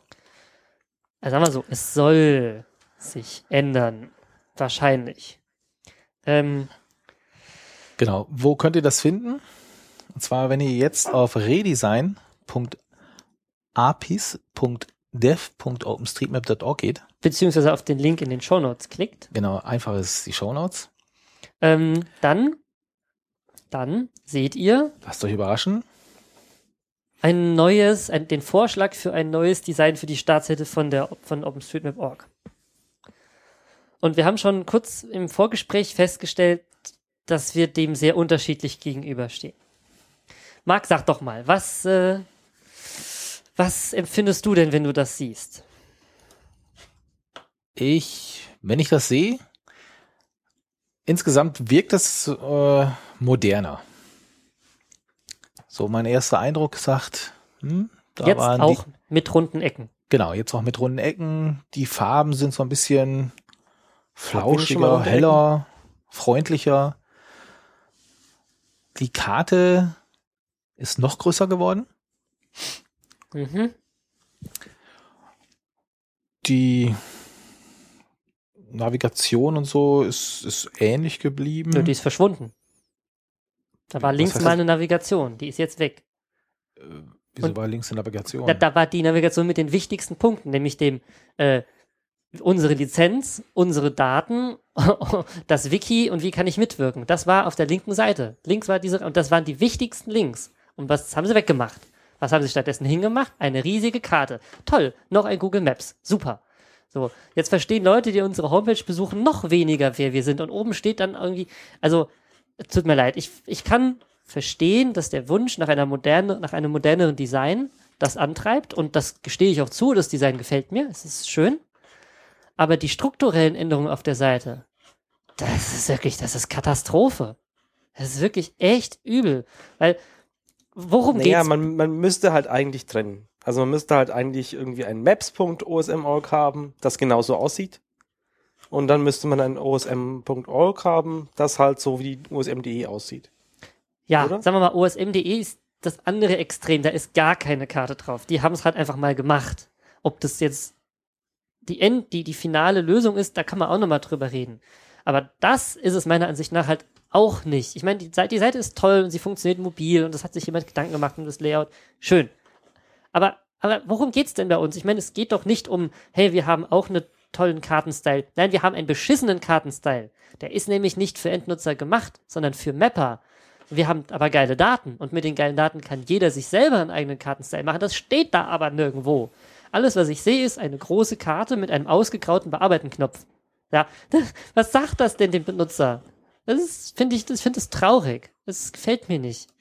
Ähm, finde ich Naja. sehr schade. Also, wenn man drauf geht, und ihr seid ja inzwischen drauf, steht da ein freundliches Willkommen bei OpenStreetMap. Und darunter steht mehr lernen und Start Mapping.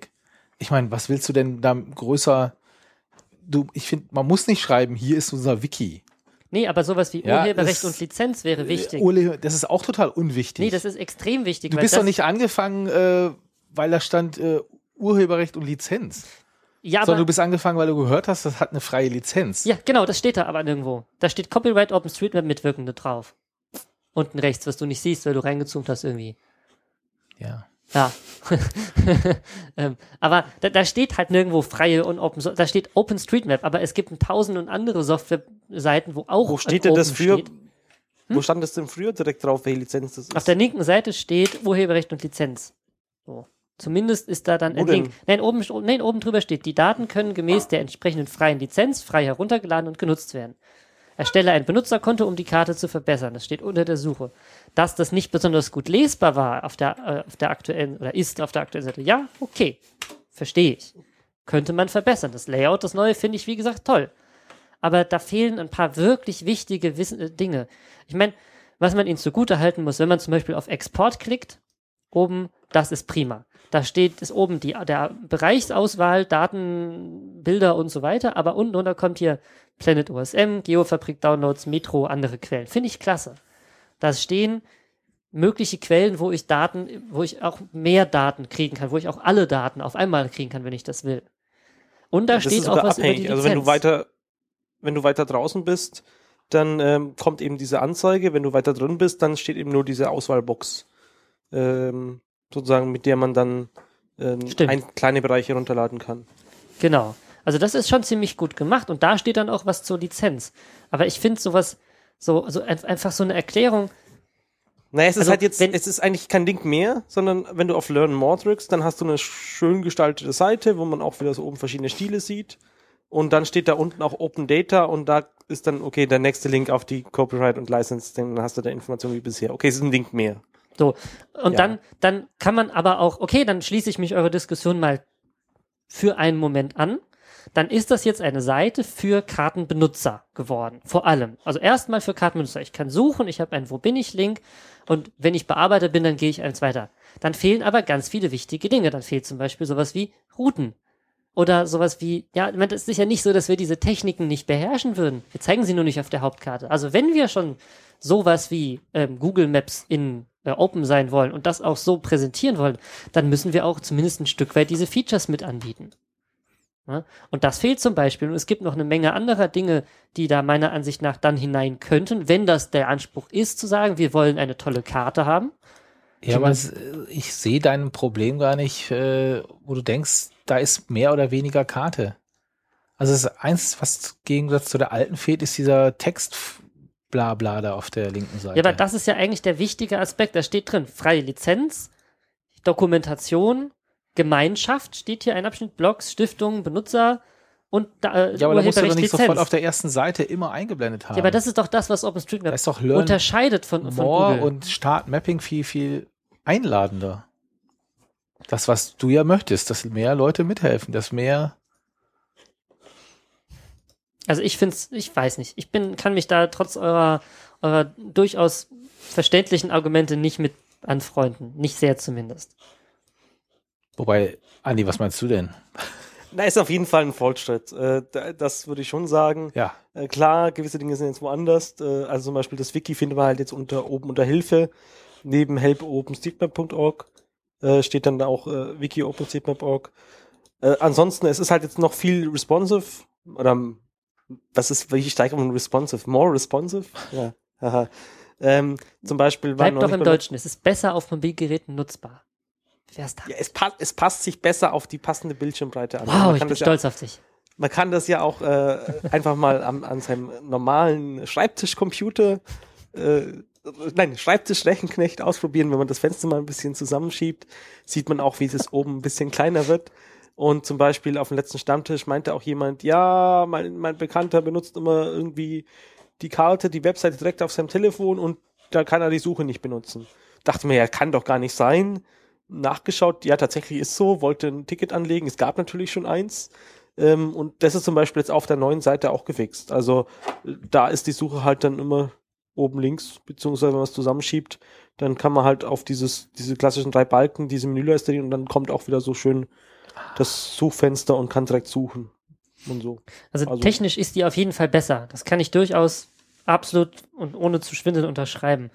Ähm, und auch gestalterisch gefällt sie mir besser. Nur mir fehlt da irgendwie Inhalt. Ich weiß nicht. Also irgendwie habe ich das Gefühl, da ist der falsche Inhalt. Die Karte kleiner und dafür mehr, was wir alles können. Wie gesagt, OpenStreetMap.de ist zwar ein Extrembeispiel, aber in die richtige Richtung meiner Ansicht nach. Da ist ja wirklich gar keine Karte auf der Hauptseite, sondern eben nur eine Beschreibung dessen, ähm, was machen Nein. wir, also eine Textbeschreibung. Es ist ein Screenshot einer Karte oben rechts, wo zur Karte steht. Aber Genau. Aber hat keine echte navigierbare Karte. Aber da steht, wie kann ich die Daten nutzen? Wie kann ich mitmachen? Was ist das für ein Projekt? Und unten drunter das Schaufenster mit den, mit verschiedenen Dingen, die man eben aus diesen Daten machen kann. Und dann gibt es einen Knopf, da kommt man mit zur Karte. Und ähm, auch da kann man natürlich drüber reden, ob das Design vielleicht mal irgendwie eine Renovierung gebrauchen könnte, ob das vielleicht mal eine mobile Version gebrauchen könnte. Ja, ist okay. Aber das ist so von der, von der Gewichtung her, finde ich das richtig. Da ist, hier ist die Karte, ist auf derselben Gewichtung wie, wie kann ich die Daten nutzen oder wie kann ich mitmachen. Das ist einfach gleich wichtig. Und bei OpenStreetMap.org habe ich jetzt, bei dem neuen Layout habe ich halt das Gefühl, die Karte steht im Vordergrund und dass man dann mappen kann und dass wir Daten haben, das kommt dann irgendwo auf der dritten, vierten Seite und naja, sie haben es in der, also sie haben es ja versucht in der Navigation oben mit dem Bearbeiten und dem Exportknopf gut zu machen. Das ist schon okay soweit, aber ach, ich weiß nicht. Vielleicht brauche ich einfach ein bisschen länger, um mich damit zu beschäftigen und mich damit daran zu gewöhnen. Ach ja. Also wenn ihr eine Meinung dazu habt, liebe Hörer, dann schreibt uns die doch in die Kommentare rein. Wir sind da durchaus gespannt, wie ihr das, wie ihr das seht und was ihr euch vorstellen könnt. Und naja, noch ist es ja auch nicht zu spät, noch ähm, Dinge vorzuschlagen, zumindest.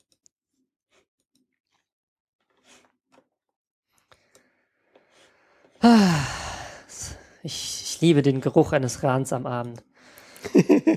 Ja, soll ich gleich weitermachen? Ja, bitte, los. Ja. Ähm, ihr, ihr kennt ja bestimmt öffentlichen Personennahverkehr.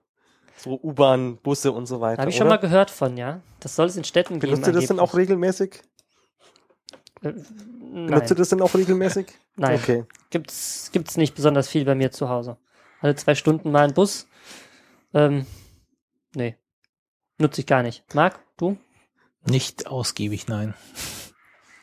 Okay, ich lebe halt in so einer Stadt, die so U- Dinger hat, nennt sich U-Bahn, fahren halt auch unterirdisch rum und äh, man, man muss auch beim Umsteigen nicht so ganz so viel Zeit verschwenden wie in anderen Städten, äh, weil das halt im Nachhinein alles äh, oder relativ jung ist, vermute ich mal, dass es daran liegt. Aber naja, ähm, es gab das Problem ist halt immer so, wie, wie, wie fährt man denn am besten? Weil man denkt ja irgendwie, die Luftlinie wäre immer der kürzeste Weg, aber denkst du, äh, die eine U-Bahn fährt halt irgendwie alle zehn Minuten, die andere Strecke äh, kommt direkt her hin und du musst weniger Fußweg laufen und so. Deswegen habe ich mir halt angewöhnt, wenn ich irgendwo hingehe, das einfach mal in mein Telefon einzugeben und zu schauen, okay, was ist denn da jetzt die beste Verbindung dahin? Und äh, im Gegensatz zu früher, wo es, es, es gibt, gar, früher hat man sich angeblich die äh, ja, Fahrpläne von Bussen oder sowas auswendig gemerkt, äh, kenne ich halt gar nicht mehr. Und ähm, das, die Webseiten sind ja eh schon immer, immer äh, unter aller Sau. Ähm, das ist halt irgendwie, ja, ein iFrame oder sonst irgendwas und auch nicht wirklich schön. Und äh, mit der Einführung der neuen, ja, Betriebssystemversion für Telefone, wie äh, iOS oder Android, gab es da auch vernünftige Apps, mit denen das geht. Also unter Android benutze ich da mal Öffi dazu. Das Schöne daran ist halt, das ist irgendwie so teilweise Open Source. Ähm, das heißt, äh, diese, der Datenteil, also der mit den entsprechenden APIs bei den äh, Verkehrsnetzbetreibern ist, ist gibt's äh, ja offen, der andere Teil irgendwie nicht, aber schadet nicht und der Entwickler ist da mal relativ hinterher und das ist eine App, äh, die ich überall benutzen kann. Das heißt, da stelle ich oben ein, ja, jetzt bin ich in München, jetzt bin ich in Karlsruhe, jetzt bin ich in Berlin und dann zapft die halt die entsprechenden Dinge an. Und was die halt macht, ist, ähm, die zeigt ja immer so nicht einfach an, okay, um, um 15.05 Uhr fährt eine U-Bahn dahin, dann musst du irgendwie umsteigen und dann da und dann, also so, so Symbole hintereinander oder sowas, sondern es zeigt dir pro Fahrtmöglichkeit so Balken, die nach unten gehen um. Die halt dann, und je länger der Balken ist, desto länger äh, dauert halt die Fahrt. Und das finde ich eigentlich eine relativ gute Darstellung. Aber das kennt ihr, solche Darstellungen, oder? Ja, habe ich schon mal gesehen. Und unter iOS gab es da ja irgendwann so einen Studenten, äh, der das für den, äh, ja, den Berliner Verkehrsverbund irgendwie so, na nicht für, sondern für das Berliner ÖPNV-Netz mal gebastelt hat und da auch das BVG oder wie auch immer das bei denen heißt, Logo verwendet hat. Äh, und da haben sie ihn dann irgendwie gleich mal angeschrieben, ja, das geht ja so nicht und was ihm einfällt und so weiter. Ähm, die haben sich aber irgendwann mal geeinigt und es gab dann von dieser Fahrinfo-App unter iOS auch äh, eine Version für München. Da gab es irgendwie Kontakte, die das ermöglicht haben und die war eigentlich relativ cool. Also das war halt auch so diese Bike-Anzeige, wie, man so ein Öffi erkennt. Ich weiß es nicht, welches vorher dran war. Ähm, also ob, ob Öffi das jetzt sozusagen zum ersten Mal im deutschen Bereich gemacht hat oder äh, Fahrinfo. Ähm, aber es war halt eigentlich immer den Weg, wie ich es haben wollte. Ähm, der Student hat es dann irgendwie an eine Firma verkauft, die ganzen Rechte, und äh, damit hat sich auch diese App ähm, im App Store irgendwann mal geupdatet.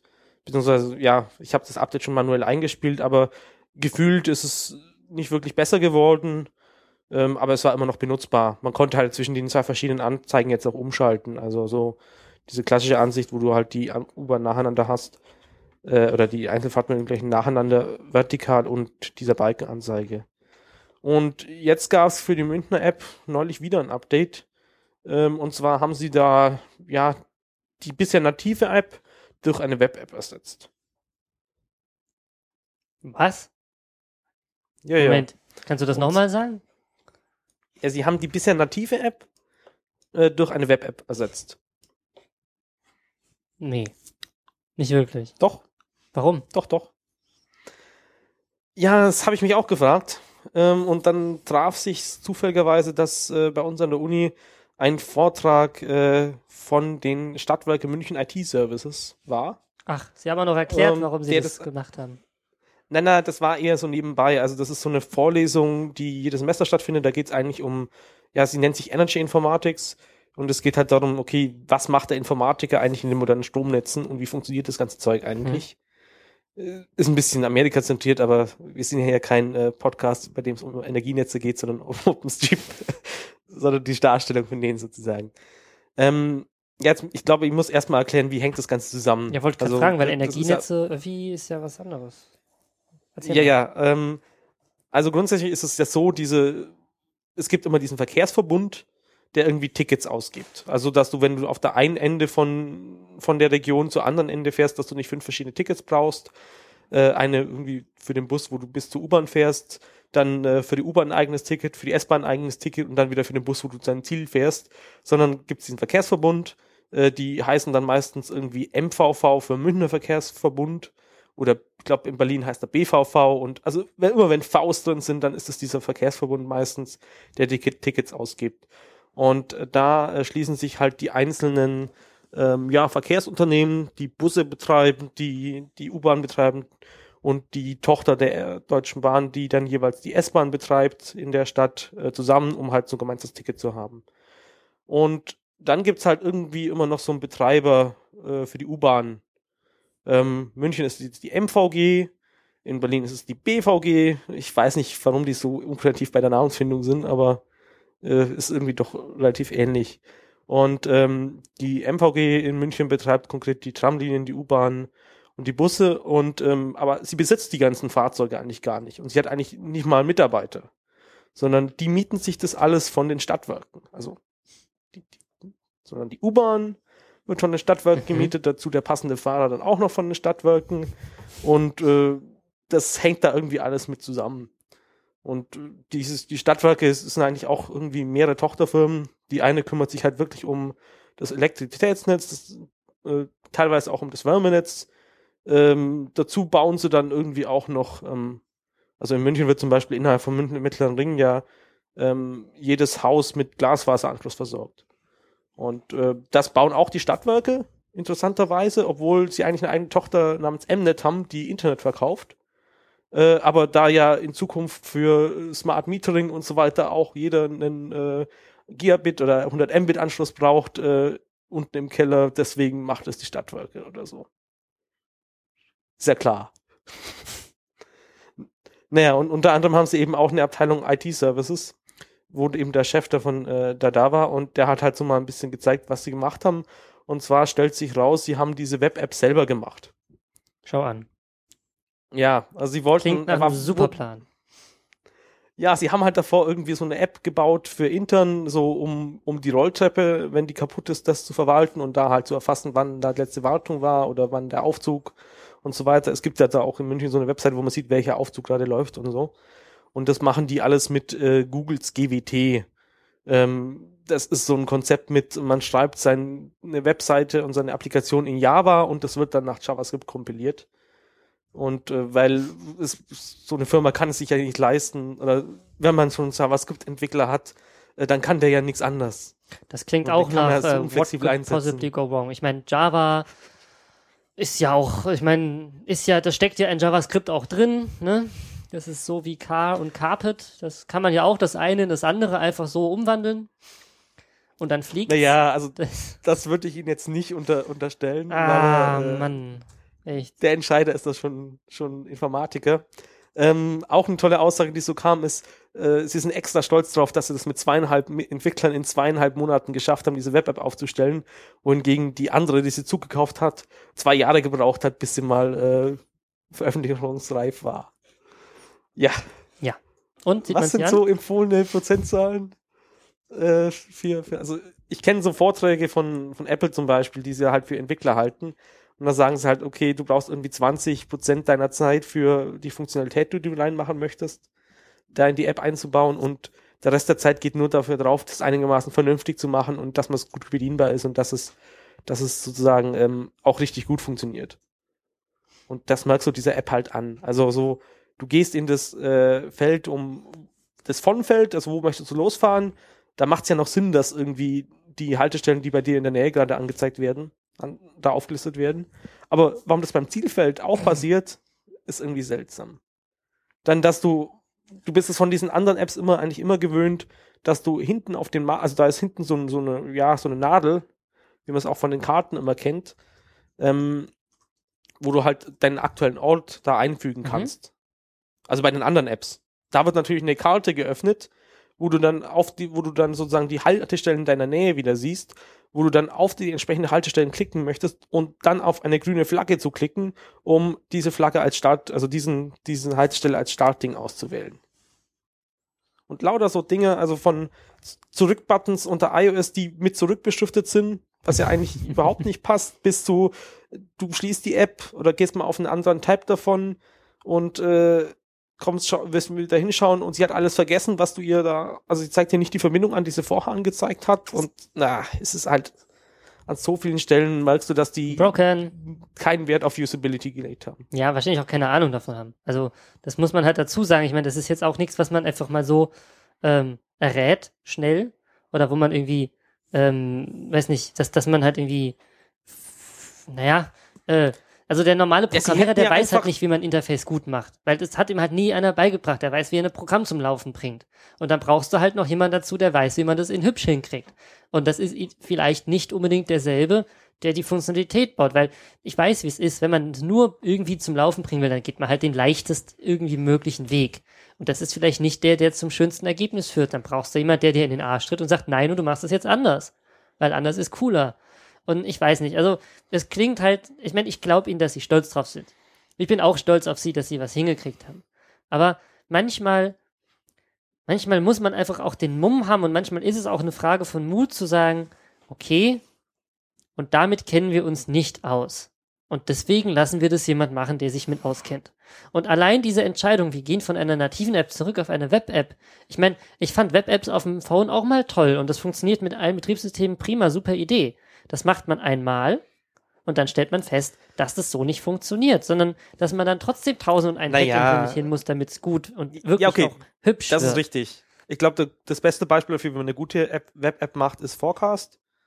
Ähm, kann man sich ja mal anschauen. Ist, ist, Gibt es auch im App Store, glaube ich. Naja, nee, stimmt. Wenn man auf die Seite geht mit dem Telefon, dann sagen sie erstmal, ja, äh, du kannst die jetzt nicht benutzen, mach erstmal einen Bookmark, äh, damit du sozusagen das Icon auf, der, auf deinem Homescreen hast.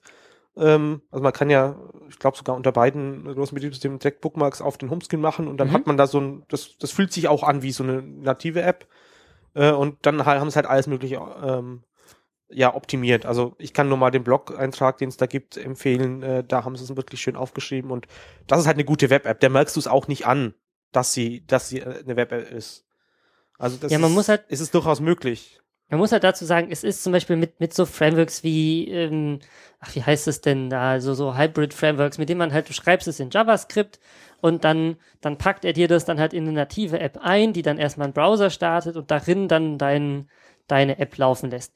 Das ist durchaus möglich, ähm, Apps zu machen, die auf allen Betriebssystemen funktionieren.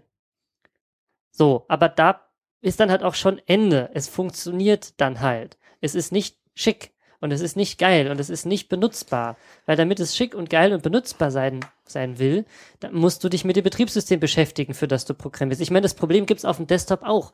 So diese unsäglichen Java-Anwendungen. Ich mache mal nur ein kleines Beispiel. Auf dem Mac ist der, ist, ist der Abbrechen-Knopf oder der Löschen-Knopf, also der negativ behaftete, auf der anderen Seite wie bei Windows. Bei Windows ist der, der äh, ist der auf derselben Seite, was weiß ich, ich glaube, bei Mac ist er immer links und der bestätigen, der, der positiv belegte Knopf ist immer rechts und bei Windows ist es halt andersrum. Wenn ich jetzt eine App baue, dann Also- habe ich zwei Möglichkeiten. Na, wenn man das richtig macht, dann ähm, musst du das von der Schreibrichtung abhängig machen. Weil wenn du jetzt von links nach rechts schreibst, dann ist er weiter gefühlt immer nach rechts. Gut. Also okay. Aber zumindest ist es Und wenn du halt andersrum. von rechts nach so. Auf Na, das kommt auf deine. Sprachstellung an. Gut. Aber Wenn du jetzt Arabisch hast, dann nicht. Gut, dann formuliere ich neu. Bei Mac hängt das von der Spracheinstellung ab und bei Windows ist es immer so rum. So, wenn ich jetzt ein Programm schreibe, ich schreibe das in Java und ich mache meine Pop-up-Box. Das Java kümmert sich einen Scheiß darum, was davon jetzt die positiv oder die negativ behaftete Entscheidung ist. Was ist löschen und was ist nicht löschen. So. Oder beispielsweise auf diesen Buttons in diesen Dialogen, bei Windows steht dann immer, möchte diese, diese Datei nicht löschen, ja, nein. So. Und bei Mac steht dann halt auf den Buttons löschen und nicht löschen drauf, weil das ist das, was passiert, wenn ich da drauf klicke. So, also wenn ich so ein Programm schreibe, da habe ich zwei Möglichkeiten. Entweder ich nehme sowas wie Java und baue dann überall Überprüfungen ein. Okay, wenn mein OS Mac ist, dann benenne die Buttons die Beschriftung anders, als wenn es Windows ist. Dann kann ich es tatsächlich erreichen, dass mein Programm sich so verhält, wie der Benutzer der Plattform das gewohnt ist. Aber wenn ich das mache, dann kann ich es auch gleich in der für diese Plattform nativen Sprache machen, weil ich mache sowieso jedes einzelne User-Face, User-Interface-Element Naja, nochmal neu. Nein, das- also würde ich jetzt nicht sagen. Du kannst auch gute App Web-Apps machen. Ähm, klar, du musst es dann auch wieder auf die einzelnen Plattformen anpassen. Du musst halt einfach Arbeit reinstecken und es ist nicht damit getan, irgendwie, wenn du eine gute App haben möchtest, die überall läuft, gut läuft, dass man dann nur für eine Plattform programmiert. Naja, ähm, warum haben sie das Ganze gemacht? Ähm, ja, sie möchten jetzt eigene Funktionen einbauen. Und äh, wenn man halt so, so schon eine App hat, äh, so eine App auf den Platt, auf den Leuten, Telefon von den Leuten drauf hat, ähm, dann möchte man die Plattform natürlich nutzen. Also sie möchten da für die Zukunft irgendwie auch Color Bike, sozusagen nur in Blau, das ist die Firmenfarben anbieten, direkt aus der App raus, äh, oder auch so Carsharing möchten jetzt auch irgendwie rein. Wo ich mir halt auch wieder denke, muss denn das sein, dass ihr irgendwie so äh, alles a- aus einer Hand anbieten wollt und das dann nicht richtig machen könnt oder so. Also ja, muss, muss man schauen, das ist ein bisschen Vorverurteilung jetzt von mir, vermute ich mal, ähm, wie das dann wird. Also es wäre natürlich schon cool, wenn ich dann einfach sage, okay, ich möchte jetzt von hier äh, nach da und äh, ja, okay, ich müsste jetzt diesen Umweg mit dem Bus fahren, ähm, bis ich zur U-Bahn-Station komme, oder zur U-Bahn-Linie komme, wo ich hin möchte. Ähm, dass er mir dann auch direkt das Color Bike vorschlägt, das vor der Tür steht oder so, mit dem ich irgendwie in fünf Minuten fünf Haltestelle weiter bin als mit der anderen. Ähm, aber ich bin, ich lasse mich einfach mal überraschen, ob das wirklich so passieren wird. Ja, wobei das schreit ja dazu, dass jemand anders eine bessere App schreibt, oder? Ja, und das ist die andere Frage, ist halt Ne, Ähm, Features versus Usability. Was ist besser? Oder Naja, was es ist halt auch, wichtiger? Was, was die Gefahr, die ich da halt sehe, ich erwarte eigentlich von so einer, von so einem modernen Verkehrsnetzprovider, dass der erstmal die APIs zur Verfügung stellt. Und dann halt anfängt, irgendwie eigene Apps zu machen. Aber dadurch, dass halt das für ihn dann automatisch Konkurrenz ist, Ja. äh, ist halt die Motivation für das Unternehmen sozusagen nicht so hoch. Und äh, das sehe ich halt auch mit den ganzen anderen Dingen so. Also vielleicht ist das so ein Grund, warum in München das mit dem Open Data Zeug aus der Ecke so, so langsam vorangeht. Naja, Dass es die halt sagen, ja, wir zurzeit ja möchten das noch alles selber machen. dies plattformübergreifende Vermitteln von irgendwelchen Verkehrsmitteln. Da arbeiten ja andere auch dran. Ne? Und das, äh, das verstehe ich schon, Ja. warum die das jetzt nicht öffnen wollen. Und das ist halt so für, für einen Betrieb, der eigentlich 100% der Stadt und damit eigentlich der Allgemeinheit gehört. Aber ja, es ist halt immer so die Sache. Mhm. Ja, ihr einziger Fort, also ihr, was wir jetzt Benutzen Sie eine OSM-Karte oder benutzen Sie eine Google-Karte? Davon hängt es ab, ob wir sie toll finden. Das weiß ich jetzt gerade gar nicht, aber ich dachte eigentlich, sie würden auch OSM, eigene gerenderte OSM, ja, Kartendaten CP OpenStreetMap. Ach, also gut, Aber also halt daran gesagt- liegt's nicht. Nochmal selbst gerendert sozusagen, vermute ich. Also auch in dem Staatsbeschluss, den man damals gemacht hat, wurde ja schon angekündigt, dass die SWM IT-Services da auch Erfahrung und Know-how hat und da jetzt was eigenes macht, auch für die, für die München.de und so weiter, was übrigens von derselben Tochterfirma betrieben wird. Äh, ja, auch wieder so ein Ding. Ähm, mit was sie halt jetzt werben, ist, dass es die App jetzt neu kann, ist echt Echtzeitdaten. Aber ja, also du kannst, siehst jetzt, äh, die, die Zeit wird jetzt rot, wenn, wenn du, wenn sie Verspätung hat, aber sie passt sich nicht an, sondern es steht halt unter dem entsprechenden Bildchen, äh, steht jetzt dran, ja, plus acht Minuten, die du dann wieder manuell selber draufrechnen kannst. Und trotzdem steht ganz rechts dann, ja, die U-Bahn ist vor vier Minuten losgefahren. So, also auch da wieder so, ja, Usability Halb. und Ding. Ja. Ja, es ist halt auch, auch diese Designagenturen, die sie sich da immer einkaufen, die haben halt eigentlich auch keine Ahnung. Also, das ist, als ich mal ein Vierteljahr in so einem Betrieb gearbeitet habe, der auch so Apps baut, oder da kam so ein anderer, der, der, der da frisch angefangen hat und hat halt so erzählt, wie das früher bei seiner Firma war. So, da kommt halt der fertige Designentwurf äh, von der Grafikagentur und die sollen sie dann umsetzen für, ja, große Firmen und so, was halt von der Usability her überhaupt keinen Sinn macht, aber es ist ja schon alles mit der, mit der Zielfirma abge äh, abgenommen worden. Deswegen muss es genauso sein. Egal, ob es gegen irgendwelche Usability Guidelines verstößt oder nicht. Also, es ist halt auch immer so. Ja, also das ist nicht, das ist nicht bei allen so. Und Das ist halt die Frage, äh, klar, wenn ich, wenn ich mit denen einmal telefoniere und sage, das ist meine Anforderung, macht mir mal Screens und dann, dann machen die das, dann ist es halt günstiger, als wenn ich mit denen ständig und dauernd kommunizieren muss. Und natürlich ist es Ja, dann im Zweifelsfall eine Frage, wie viel, wie viel, also das kostet ja auch die Agentur dann Geld, ne, wenn die dauernd mit dir irgendwie in Kommunikation stehen. Und die Frage Ja, klar, ist halt, aber als Agentur, die sich mit iOS Screen Design eigentlich auskennen sollte, äh, mache ich keine Zurückbuttons, die auf die vordergründige Seite gehen, auf denen zurücksteht. Also, das ist, das ist so ein der Standarddinger, die da, die da gleich in den UI-Guideline steht. Das, Ja, wenn, wenn die mich, Anforderung war, machen sie uns ein iOS-Design. Aber wenn die Anforderung war, machen sie uns ein Design, das für iOS und Android gleichermaßen und auch noch für BlackBerry funktioniert, ähm, und es soll aber nur eins sein, dann musst du halt überlegen, okay, wie kriege ich was hin, was auf allen Plattformen halbwegs funktioniert? Und dann können halt solche Entscheidungen bei rauskommen. Wo man dann eigentlich sagen müsste, hey, das ist weder Fisch noch Fleisch, ihr solltet es anders machen, aber ihr habt es halt so bestellt, dann kriegt ihr halt das. Also ich meine, Ja, unter Ne? Android habe ich so Zurückbuttons nicht. Da habe ich eine eigene Hardware-Taste dafür. Jedenfalls in den alten Versionen. Ich weiß nicht, wie es gerade bei der aktuellen ist. Aber Wo dann ja, wieder- Doch, da hast du unten diese Bar. So, aber da, da muss ich sowas ausblenden. So ein Zurückbutton. Aber es ist. Naja.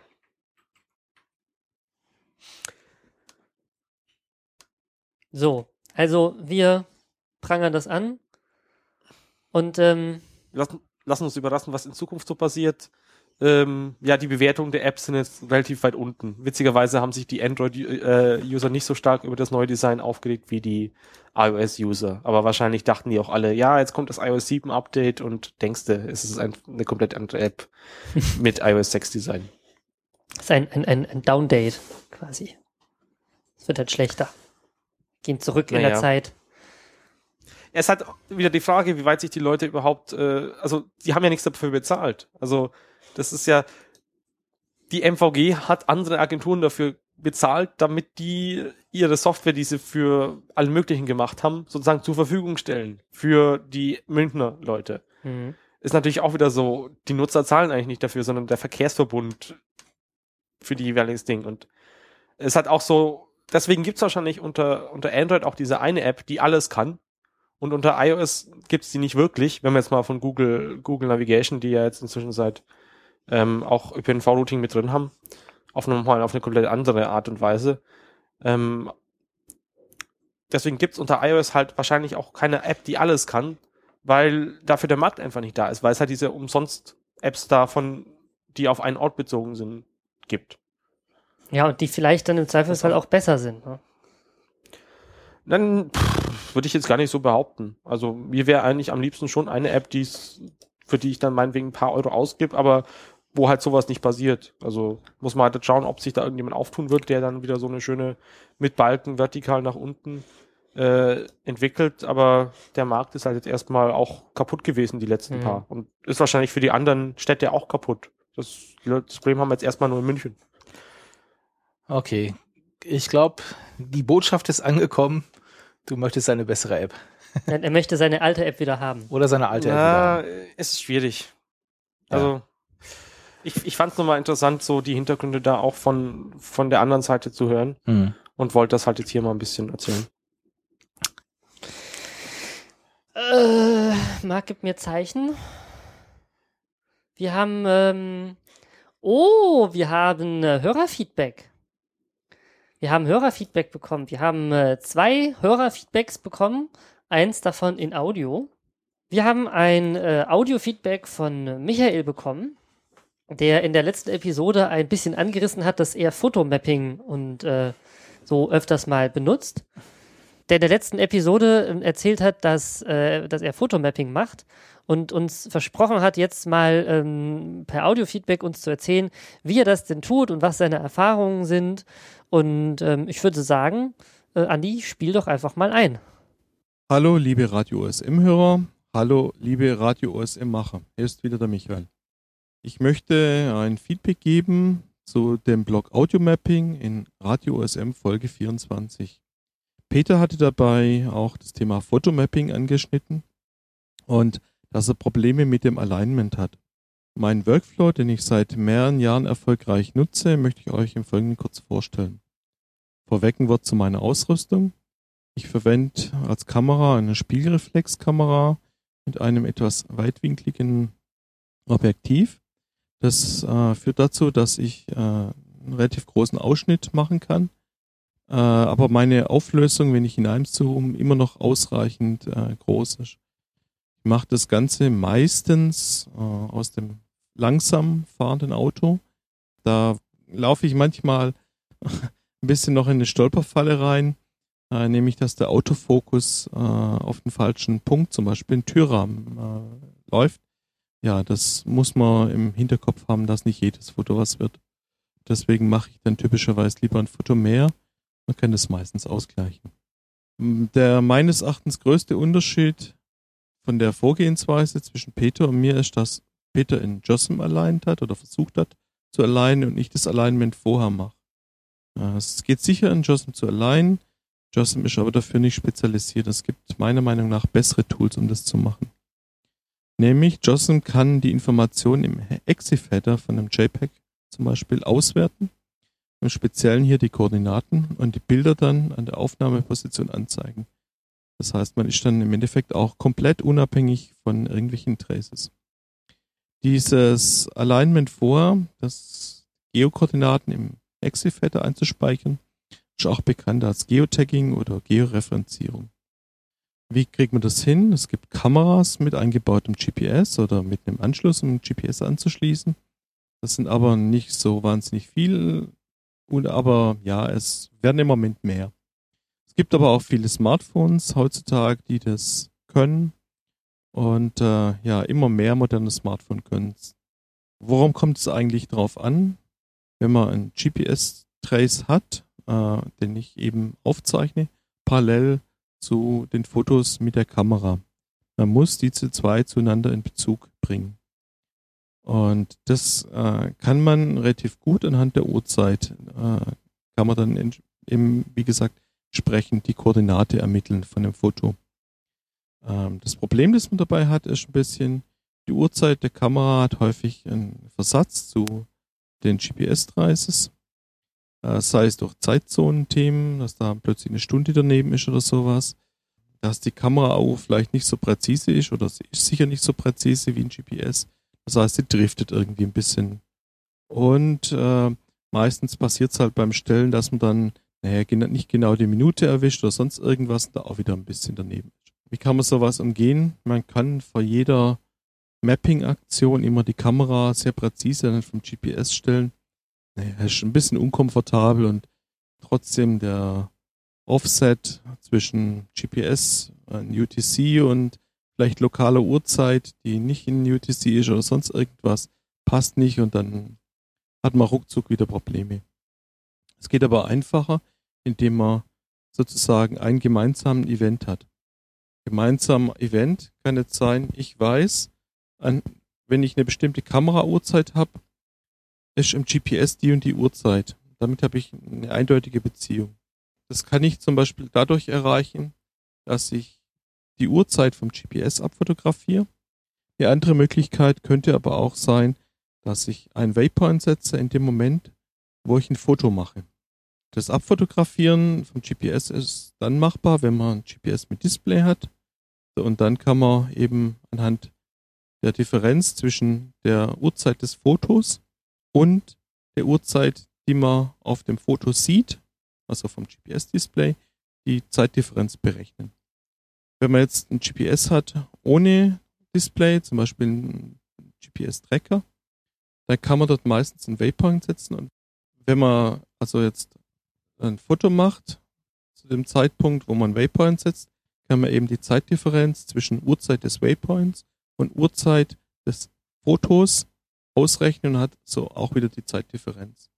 Das, wie gesagt, kann man alles manuell machen, aber es ist besser, irgendwelche Tools dafür zu verwenden. Ich nutze seit Jahren ein Windows-Tool dafür, das das aus meiner Sicht sehr perfekt und sehr komfortabel macht. Das Tool nennt sich GeoSetter, ist Freeware, leider nicht Open Source, ist aber auch keine Cripple oder sonst irgendwie Spyware oder irgendwas, dass einem da was untergeschoben wird. Auch wenn die aktuelle Version sehr alt ist, ich habe die bis vor, vor kurzem noch mal verwendet gehabt und war alles noch perfekt. Soweit ich weiß, sind aber im Moment gerade neue Betas draußen. Ja, kann sein, dass das mit der Abkündigung der Google API oder sonst irgendwas zusammenhängt. Es ist aber nicht ganz so äh, entscheidend, sage ich mal. Das Tool ist relativ okay. Es verwendet eben als Tool im Hintergrund das sogenannte EXIF-Tool und dieses wird sehr aktiv äh, weiterentwickelt und GeoSetter hat ein Update-Mechanismus drin, um EXIF-Tool automatisch auf Stand zu halten. Welche Vorteile hat das Verwenden von GeoSetter gegenüber dem direkten Anwenden von des EXIF-Tools? GeoSetter kann viel mehr als, oder kann ein paar Sachen mehr als die Koordinaten äh, in die Bilder schreiben. Es kann zum Beispiel Ortsinformationen aus Geonames abrufen und die ebenfalls in das Foto einrufen. Ist jetzt für OpenStreetMap nicht so relevant, aber vielleicht für Fotografen. GeoSetter kann mehrere Tracks gleichzeitig quasi nehmen und suchen, in welchem Track habe ich denn äh, überhaupt die zum Foto passende äh, Uhrzeit quasi drin. Kann auch, wenn es eine Lücke gibt, irgendwie in dem Track, wenn kein GPS-Empfang temporär da war oder sowas, kann es interpolieren, kann er interpolieren, GeoSetter. Das Ganze kann man auch wieder einschränken, von wegen lasst maximal diesen jenes äh, Toleranzfenster zu und so weiter. Und wenn man eben dann sagt, ich habe hier die zwei oder die hier ein Foto und die Uhrzeit auf dem Foto ist eben so und so oder das ist eine Methode, die man auswählen kann. Man kann aber auch andere Methoden auswählen, was ich vorher schon erzählt habe. Ich habe hier einen Waypoint gesetzt und da ist dieses Foto dazu dann macht GeoSetter alles für einen und man kann sagen, nimm das ganze Verzeichnis hier, tu alle Fotos in dem Verzeichnis zum Beispiel georeferenzieren, da ist der Track dazu und es geht sehr komfortabel und man muss nicht überlegen, muss ich jetzt die Zeit dazu zählen oder muss ich sie abziehen oder wie, wo was geht's. Ist, wie gesagt, sehr komfortabel. Ich kann es nur empfehlen als Tool. Und nachdem ich meine Fotos eben georeferenziert habe, gehe ich her und sagt in JOSM nur noch, lade die ganzen Fotos, die ich beim äh, Mappen gemacht habe und die werden dann alle auf der richtigen Stelle auf der Karte angezeigt und das ist ein wunderbares Arbeiten, ohne große Probleme zu haben. Wow, das war jetzt eine ganze Menge Info zum, äh, zum Thema ähm, Fotomapping. Ein paar Sachen sind mir bekannt vorgekommen. Das habe ich irgendwann auch schon mal so gemacht, so mit dem Abfotografieren von äh, Timestamps und sowas. Ähm, das klingt ja, als hätte sich der Michael da echt eine Menge Gedanken drüber gemacht. Und ähm, ja, ich glaube, wenn jemand äh, mit, mit Bildermapping und mit Fotoapparat unterwegs ist, dann sollte er das vielleicht mal so probieren, wie er das da beschreibt. Und über äh, Feedback darüber, wie das denn so gelaufen ist, da wären wir sehr dankbar. Also wenn ihr das auch so macht oder ähm, mal so ausprobieren möchtet, dann schreibt uns doch einen Kommentar und erzählt was dazu, wie das denn so ist. Klingt alles sehr hand- und fußig, und ähm, anwendbar. So. Und jetzt ähm, haben wir noch ein weiteres Feedback auf die letzte Sendung. Ähm, Marc, magst du was dazu sagen? Das ist doch mehr so deine Themendomäne. Ähm, welche meinst du denn? Na, in der letzten Sendung hatten wir doch im Hörertalk mit MacGyver geredet wegen Open Caching. Und wir haben drüber nachgedacht, ob man da ähm, Mapping-Partys in irgendeiner Form rüber ankün an ankündigen könnte, so. Ne? Und ähm, da hat er uns eine Mail zurückgeschrieben, eine ziemlich ausführliche, in der er sich dafür ausspricht, dass das eigentlich eine gute Idee wäre und dass wir das in Zukunft so machen könnten und dass man da quasi so gemeinsame Events veranstalten könnte.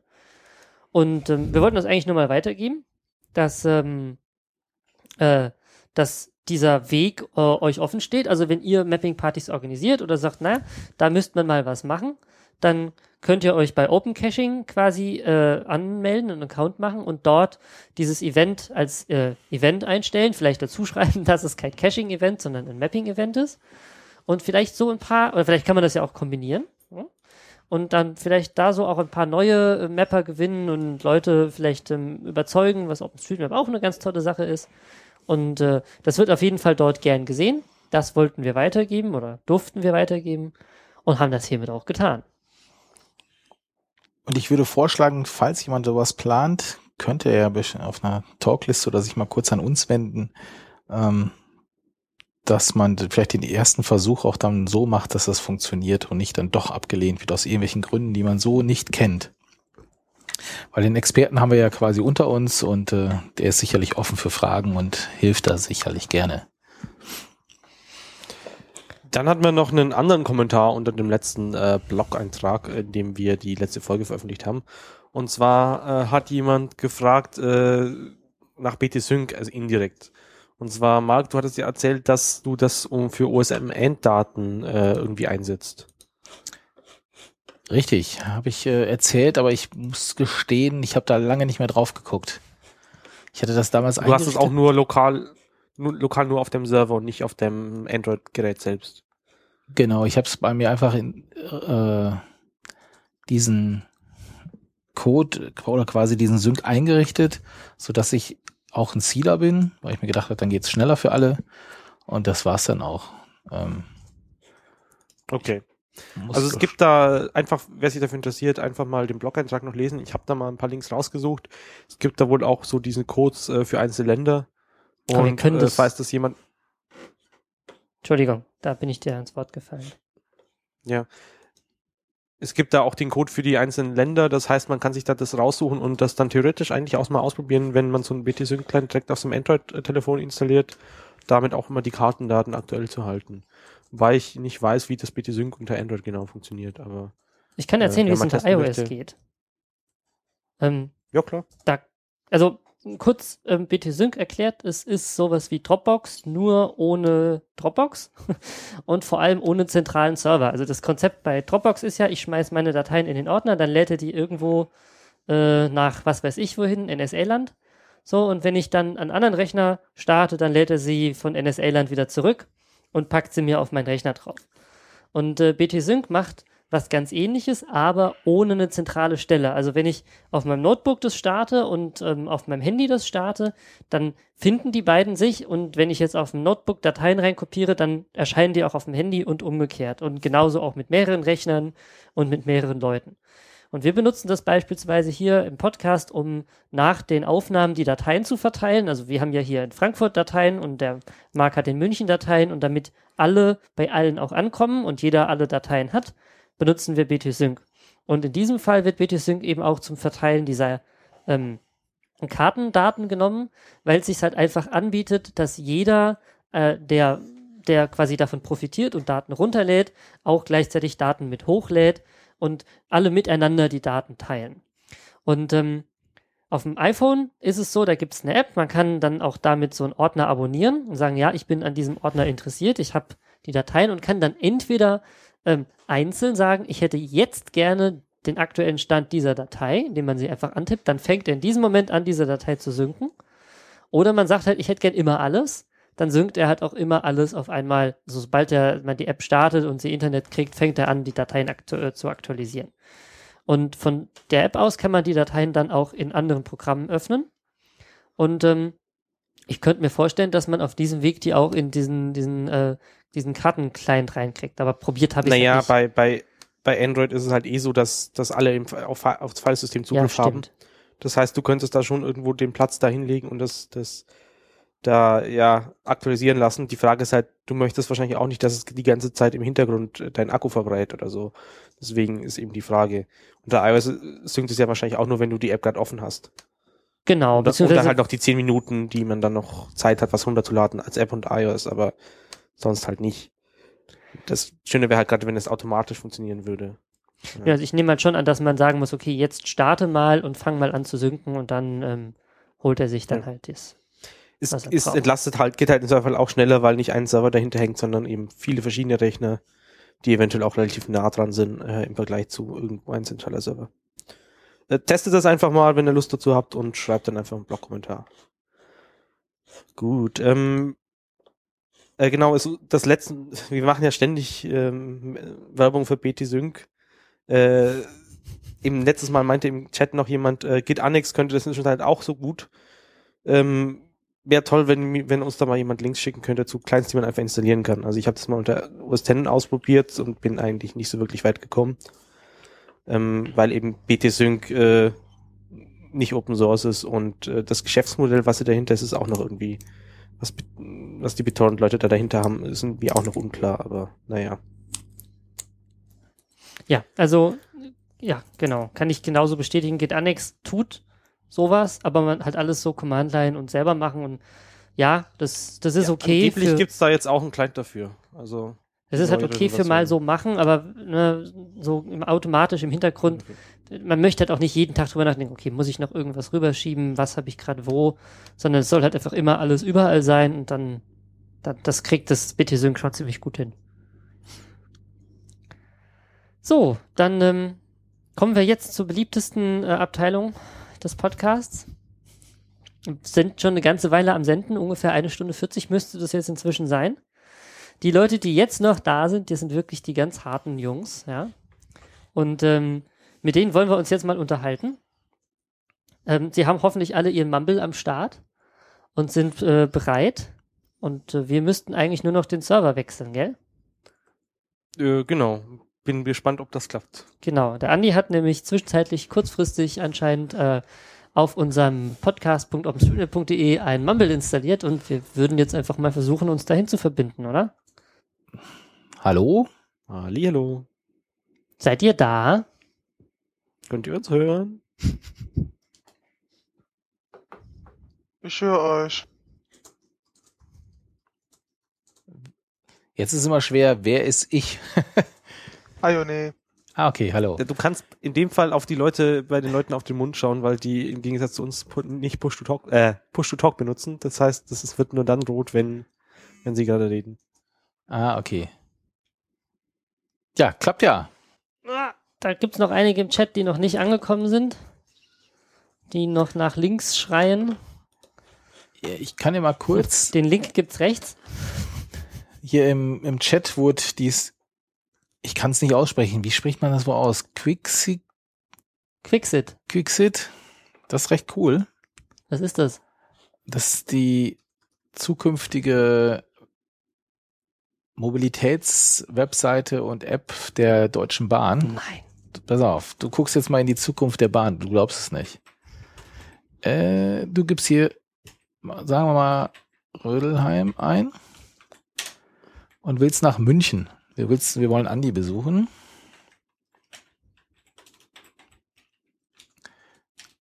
Es ist natürlich, ich weiß, im Podcast, äh, wir gucken uns was gemeinsam an, ist immer doof.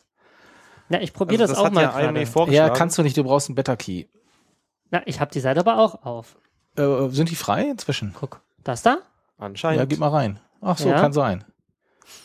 Hui. Und jetzt siehst du, er macht nämlich, er versucht jetzt mögliche Kombinationen von Laufen, nimm das Auto, nimm den Bus, nimm den Zug und rechnet dir sogar den Preis dazu aus, die Zeit und dann kannst du nach deinen Vorlieben wählen, welche Ja. Sache du nimmst. Also die Geil. arbeiten mit ein paar Bussen, glaube ich, zusammen, äh, mit ein paar Carsharer, natürlich mit der Deutschen Bahn.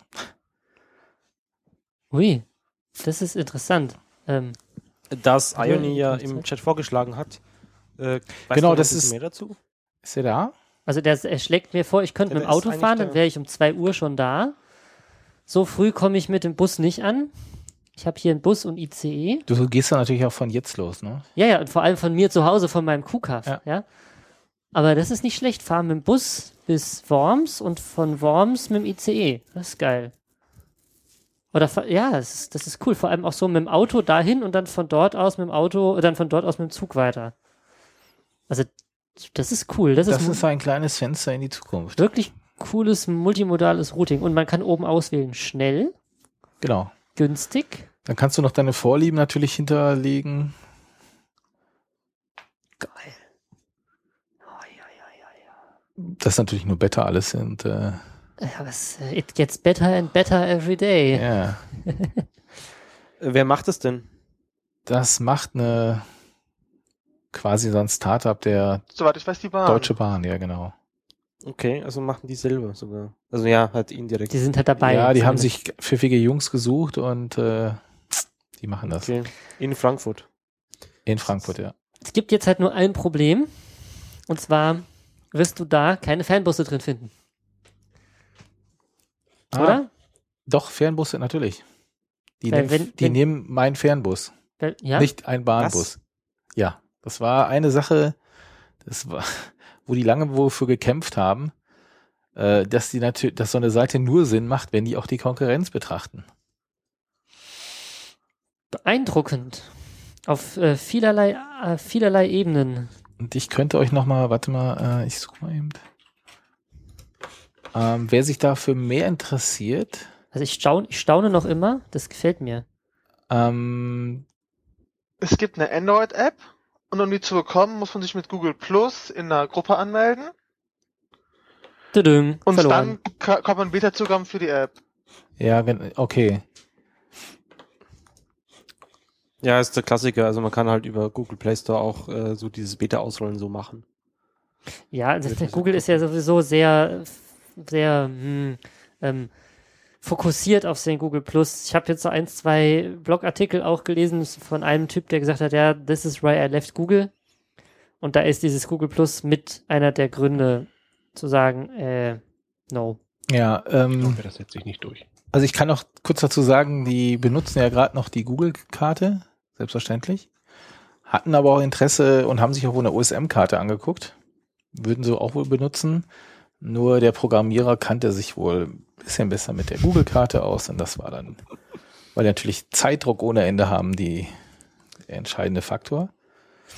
War der bei Ähm, euch am Stammtisch oder? Nee, die, die waren mal hier auf dem Webmontag.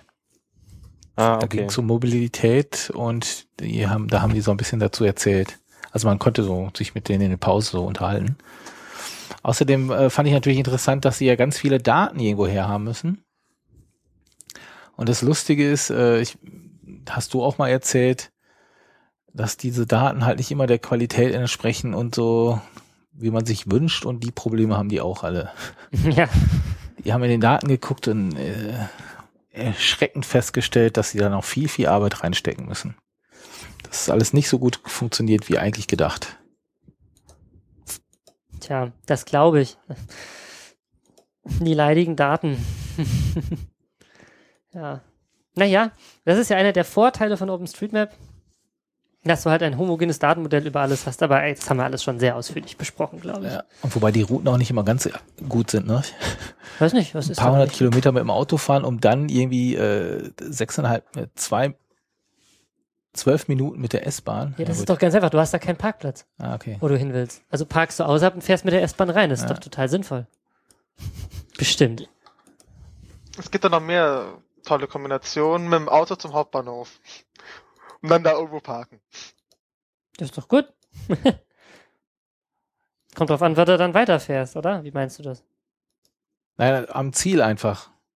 Ja. Aber mit dem insgesamt Auto finde zum ich, Hauptbahnhof, dann mit dem ICE. Ja, aber d- Also ja, mit dem Auto zum Hauptbahnhof, mit dem ICE irgendwo hin, dann einen Mietwagen nehmen und dann damit zum Ziel. Das haben sie vorgeschlagen. Ja, wobei, das könnte ja auch äh, wirklich so ein Ding sein, ne? Also zum 30C3 werde ich mit dem Zug fahren. Ne? Ich bin schon öfters auch mit dem Auto so weit, aber das ist einfach entspannter und dann mache ich genau das. Dann fahre ich, also nur ohne Mietwagen. Ne? Ich parke mein Auto am Wo Hauptbahnhof. fährst du denn los? Frankfurt. Frankfurt? Das Thema ja mal direkt rein. Na, ich habe gerade eben halt Gaudernheim nach äh, äh, Hamburg eingegeben und da hat er mir einiges vorgeschlagen, aber nicht das. aber ich fahre nach Frankfurt und dann da mit dem Zug los abends. So. Nehme den Nachtzug, ich fahre um 10 los und bin dann morgens um 1 Uhr oder so. Nee, um, um gar nicht um 9 fahre ich los, bin um ungefähr 1 Uhr da.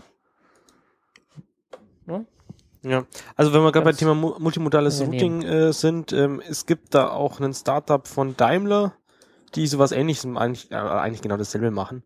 Äh, das Konzept bei denen ist halt noch, dass sie ähm, sozusagen auch äh, irgendwie ein Ticket in, also dass du sozusagen das auf einen Schlag buchen kannst und dir nicht für jede Teilstrecke ein extra Ticket kaufen musst oder so. Ich habe das aber noch nie ausprobiert. Also, Genau, das ist auch die Idee da, dass die sich ums Ticketmanagement kümmern, Mhm. wobei du nicht ein Ticket bei denen kaufst, sondern sie wirklich nur Vermittler sind. Okay. Ach, das Ganze läuft da irgendwie auch auf der Haffers-Plattform Ja, ja, klar. und mit denen, ja, ja, genau, weil die, Es ist, die, die werten es immer mit, äh, mit, ach, wie heißt die Firma hinter Hafers? Ich vergesse es immer. Hakon, genau. Hm, Hakon okay. irgendwie auch machen. Gut, ha Ja. haben wir denn noch andere spannende Themen, die vielleicht etwas mehr mit OSM noch zu tun haben? Peter, was hattest du dir denn gedacht? Äh, hab ich mir was gedacht? Ja. Nö. Ja, ich, ich, ich, ich, wir können ja das Thema machen, was ich vorher spontan noch einfädeln, äh, einfädeln wollte, wo ich euch so durcheinander gebracht habe. Ach so. Und zwar gibt es äh, ein JOSM-Plugin namens Tracer 2. Habt Ach schon ja, das, gesehen? das äh, gesehen. Hast du denn den Windows-Server zum Laufen gekriegt? Nee, aber angeblich, da das in .NET geschrieben ist, geht es auch äh, unter anderen Betriebssystemen. Es gibt da einen Thread im Forum, in dem das, die Leidensgenossen sich da irgendwie unterhalten. Ah, Okay. Nee, ich hatte leider keine Zeit. Ich habe es nicht ausprobieren können. Also ist wohl, wenn man halt so ein WMS hat, wie anscheinend in NRW. Ach so, das gibt. meintest du mit dem WMS, jetzt verstehe Genau. ich. Ja, richtig. Wir dürfen Äh, ja jetzt die offiziellen Karten abzeichnen oder Daten entnehmen. Und das Plugin macht es halt ziemlich, also man klickt irgendwie aufs Haus und dann malt es das, macht das Vektordaten in OSM sozusagen draus. Cool. Äh, das geht aber nicht nur mit dem WMS, also nur mit anderen Karten und nicht mit, mit Luftbildern oder so. Das müsste Ja. eigentlich nicht so Also es, es geht nicht mit, was weiß ich, mit den Bing-Luftbildern, sondern nur mit diesem einen. Nee.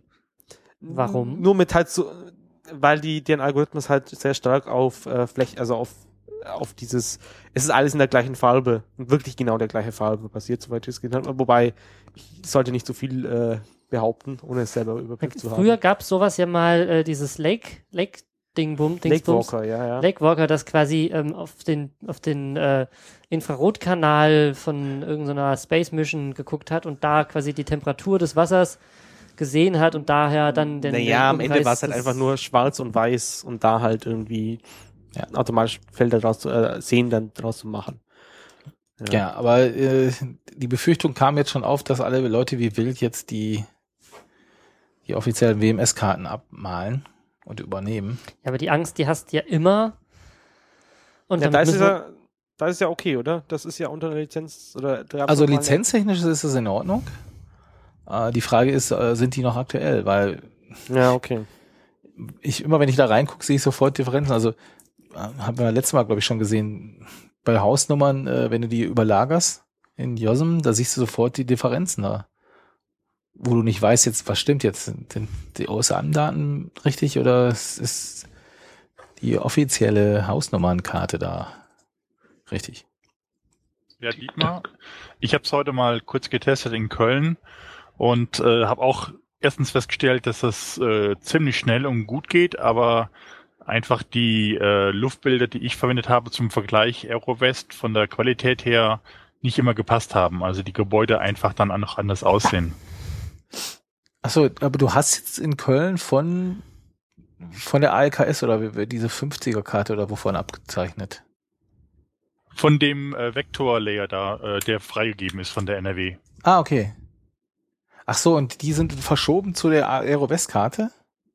Die sind nicht verschoben, sondern äh, du hast äh, manchmal einfach die äh, auf dem äh, auf dem Layer äh, Einkerbungen vom, Ge vom Gebäude, die einfach auf dem Luftbild nicht zu sehen sind. Und entweder sind die äh, vielleicht auf der Grundfläche anders, dass das Dach oben drüber das verdeckt, oder Ja. aber äh, das sind einfach die geplanten Gebäude nicht in der Realität so gebaut worden.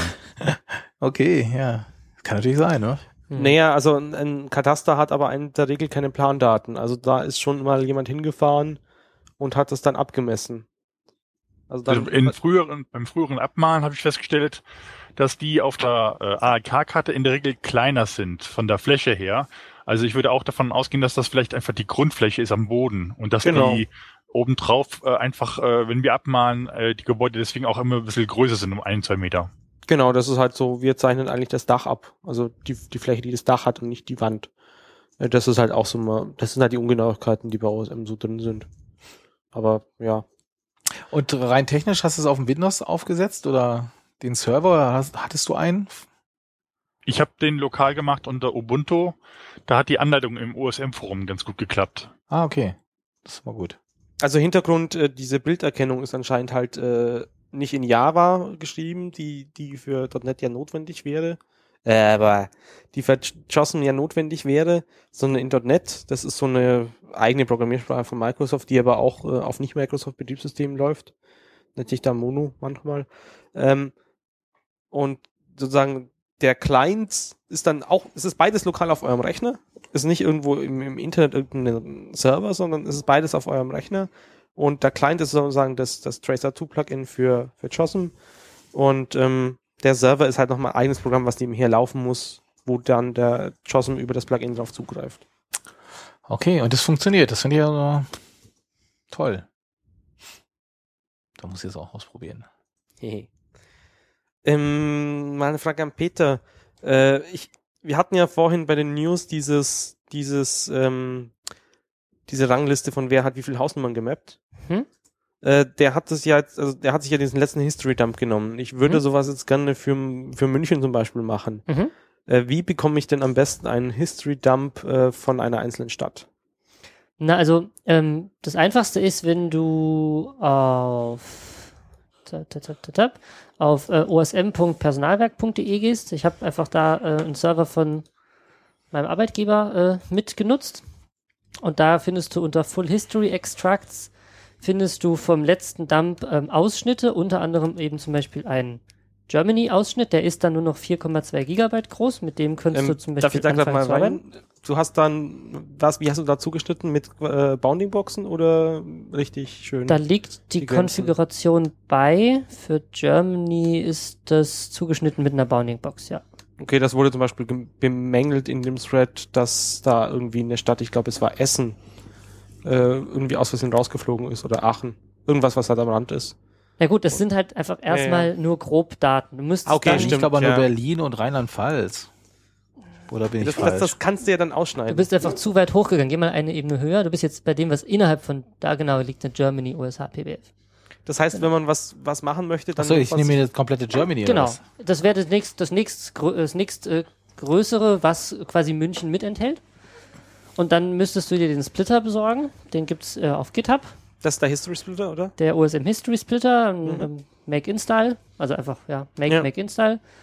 Und ähm, dann kannst du dem zum Beispiel das Germany äh, OSH PBF geben und äh, dann so ein. Das einfachste ist, du machst im JOSM, nimmst du dir einfach, malst du einfach ein Array, einmal um den Bereich rum, den du haben willst, speicherst es als OSM-Datei und gibst ihm den. Und das kann er als Splitting-Polygon benutzen. Hm? Cool. Und ähm, splittet dann daraus, also muss nicht so diese komische Area-File generieren. Man kann einfach eine OSM-Datei reingeben und das nimmt er dann als Polygon und schneidet den Ausschnitt raus und schreibt dir das dann wieder in eine PBF-Datei. Oder in eine XML-Datei, wenn du damit glücklicher bist. Und dann kannst du da anfangen, die auszuwerten. Kann ich die dann auch aktuell halten, indem ich da die, die, ja, irgendwelche Diffs äh, mit reinspiele oder gibt es da noch keine Tools dafür? Also rein theoretisch äh, ja, aber es gibt halt keine passenden Tools dafür. Das, ähm, Okay. der, der Jochen Topf hat sowas ähm, wohl gebaut, aber noch nicht veröffentlicht. Er hat dann mal, mal so einen Test gemacht. Der, der in Anführungszeichen aktuelle History Planet äh, aus, von diesem Monat, den hat er ja gemacht, indem er den letzten History Planet genommen hat und dann so lange Diffs draufgeworfen hat, bis, äh, bis er aktuell war. Also den hat er sich auch selber erstellt und das heißt, er hat offensichtlich Code dafür, aber der ist, wenn ich es richtig verstanden habe, noch nicht produktiv nutzbar. So in der Ja, Art. okay.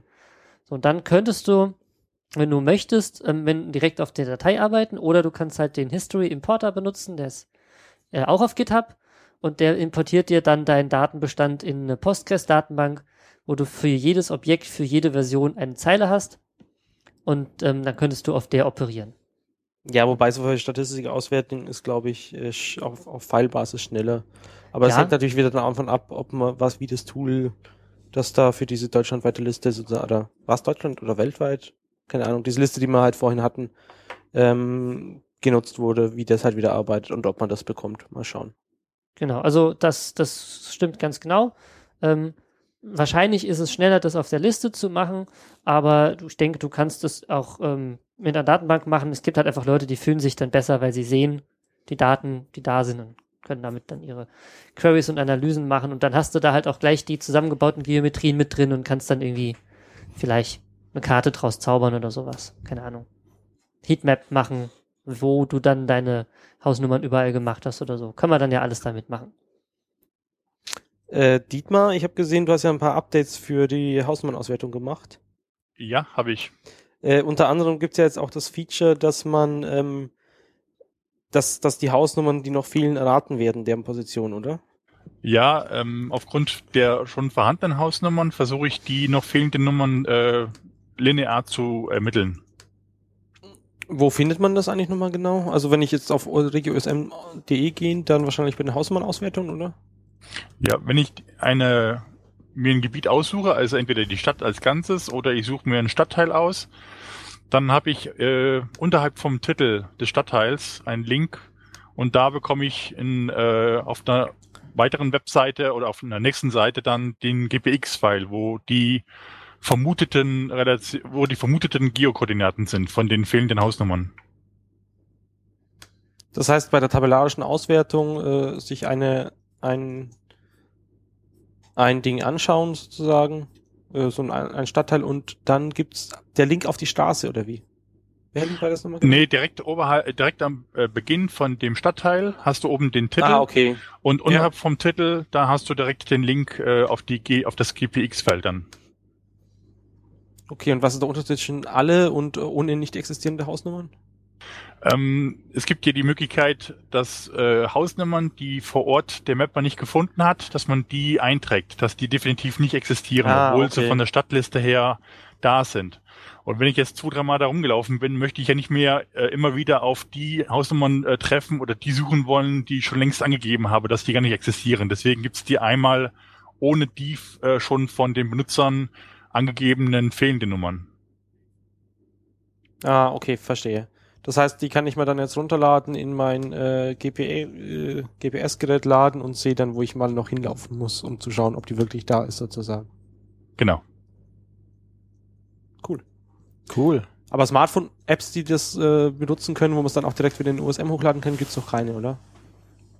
Ähm, ich habe jetzt in der Richtung nichts. Äh, diese ganze Geschichte mit nicht existierenden Hausnummern äh, war mal geplant, das ein bisschen zu kombinieren mit dem Keymapper 3, aber da ist momentan die Diskussion mit dem äh, Betreiber nicht mehr aktuell. Ja, ja, der hat ja jetzt auch ein bisschen schlechte, ja, Presse, kann, kann man so nennen. Im Forum hat sich halt jemand drüber aufgeregt, dass, äh, also, ja, der Betreiber, das ist ja diese Einekon GmbH, bla, irgendwas, äh, ja, konkret dieser eine Mensch, wer den mal so sehen möchte, kann sich ja das Video vom, äh, vom, der letzten Foskes anschauen, äh, hat er auch selber auf YouTube hochgeladen. Ähm, die haben jetzt irgendwie die, oder die ha- hat er auch damals schon gesagt, die haben diese OpenSell-ID-Seite äh, und die Marke irgendwie aufgekauft und haben das jetzt halt mit eingebaut. Das heißt, wenn man das jetzt aktuell nutzt, den Keeper Mapper 3, dann zeichnet der im Hintergrund halt neben den GPS-Track äh, auch die ganzen ähm, WLANs und ähm, GSM-Zellen-IDs mit auf und schickt die dann wohl hoch äh, an den Server des Betreibers. Und das hat wohl einige Leute überrascht, dass da überhaupt keine Meldung äh, beim Starten der App oder sonst irgendwas kommt. Und äh, dass halt vor allem was hochgeschickt wird, ohne dass, dass man selber irgendwo nochmal bestätigen muss, weil das Tool selber war ja eigentlich so angelegt, dass man sich die Sa Seiten, die Daten selber per E-Mail zuschickt und dann selber einpflegt sozusagen. Äh, es gibt jetzt irgendwie einen Fork davon, wo die Funktion wieder rausgepatcht wird, weil es ist ja Open Source Software, aber ja. Das, man müsste wahrscheinlich erst dieses OpenCell-ID-Projekt generell mal bewerten. Ich empfehle einfach jedem mal diesen Thread im Forum durchzulesen und sich eine eigene Meinung zu bilden. Aber nichtsdestotrotz, äh, hast du nicht mal Lust, einen Blogartikel darüber zu schreiben? Weil diese Straßenlistenauswertung, die funktioniert auch recht gut, wie ich so sehe. Und äh, ich bin mir nicht sicher, ob das schon wirklich wieder so gut bekannt ist. Oder hast du äh, Zugriffszahlen oder so? Oder weißt du, wie weit das benutzt wird? Also die Zugriffszahlen äh, könnte ich machen, weil ich seit ein paar Monaten da äh, eine entsprechende, äh, diese normale Webcommons oder, oder keine Ahnung, äh, Combine-Dateien erzeugen lasse, aber ich habe es mir einmal kurz angeschaut. Ich habe jetzt keine Informationen aktuell, wie viel genutzt wird und ich habe angefangen, letzte Woche habe ich angefangen, zum ersten Mal Blogs zu schreiben über die Straßenliste und die Hausnummernliste, dass da vielleicht ein bisschen äh, bekannter wird, wenn ich da mal was Größeres update. Ja, okay. Also diese Neuigkeiten auf der Startseite, oder? Was meinst du jetzt mit, du hast Blogs geschrieben? Ähm, über ganz normal über das OpenStreetMap.org, dass ich da Ach, als, ja. als persönlicher Benutzer äh, Ach einen so, Blog ja. schreibe und Stimmt, dann das habe ich auch direkt verlinkt. in- Also zum das- Twitter kommt, ja. Das müsstest du heute gesehen haben. Ja, habe ich. Okay. Genau, also dadurch habe ich das auch wieder. Okay.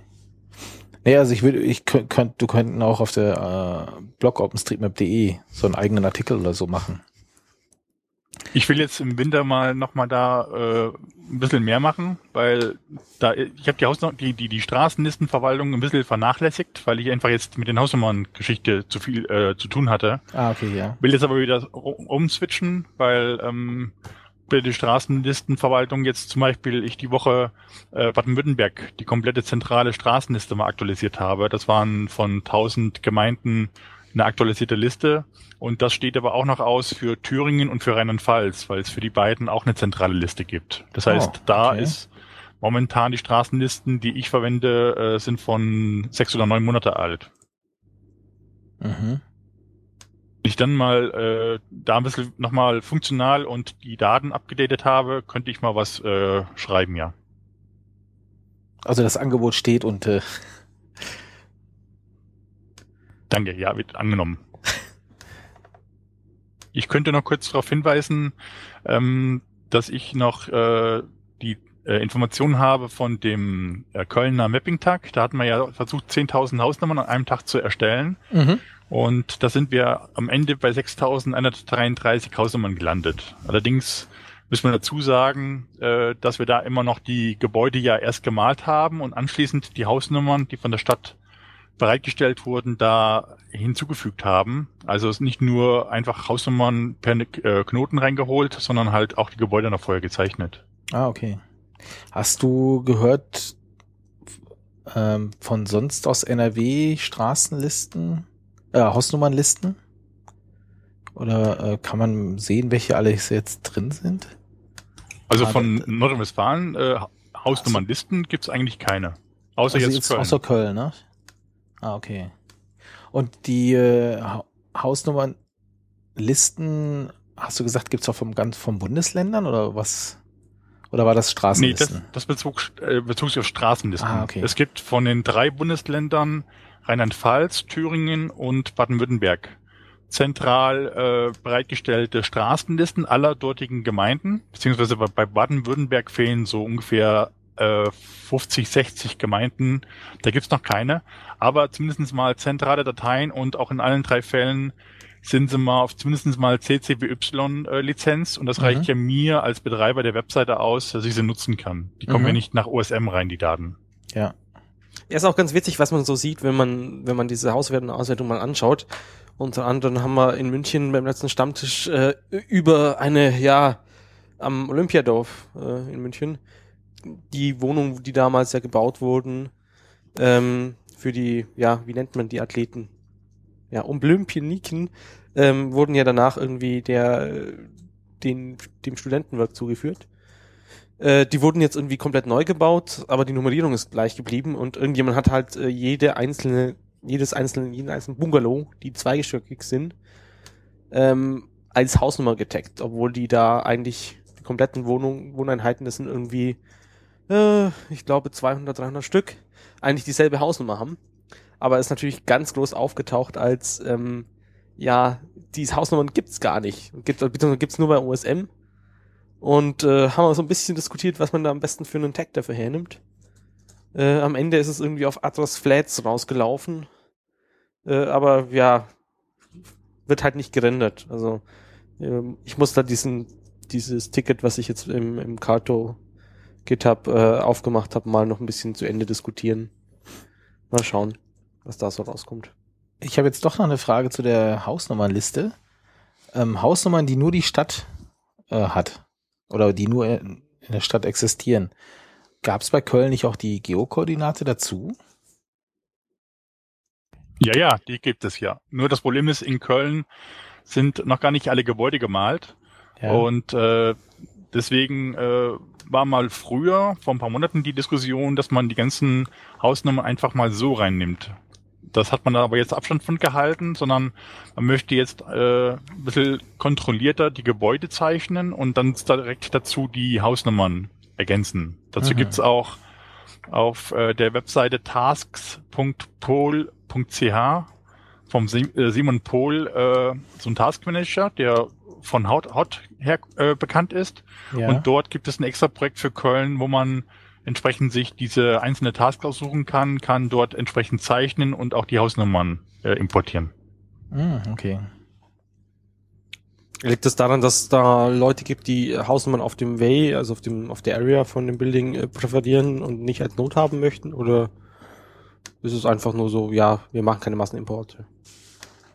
Ja, leider ist jetzt der äh, in Köln da federführende zwar im äh, Chat drin, aber jetzt nicht äh, über Mumble erreichbar. Ähm, ich weiß es nicht. Also früher am Anfang in der Diskussion hieß es mal, man möchte die alle auf einmal reinhaben, damit man möglichst schnell schon mal die Koordinaten drin hat und äh, so schon mal über äh, bei der Adressensuche schon mal die konkreten Koordinaten kommen. Aber davon ist man jetzt abgekommen.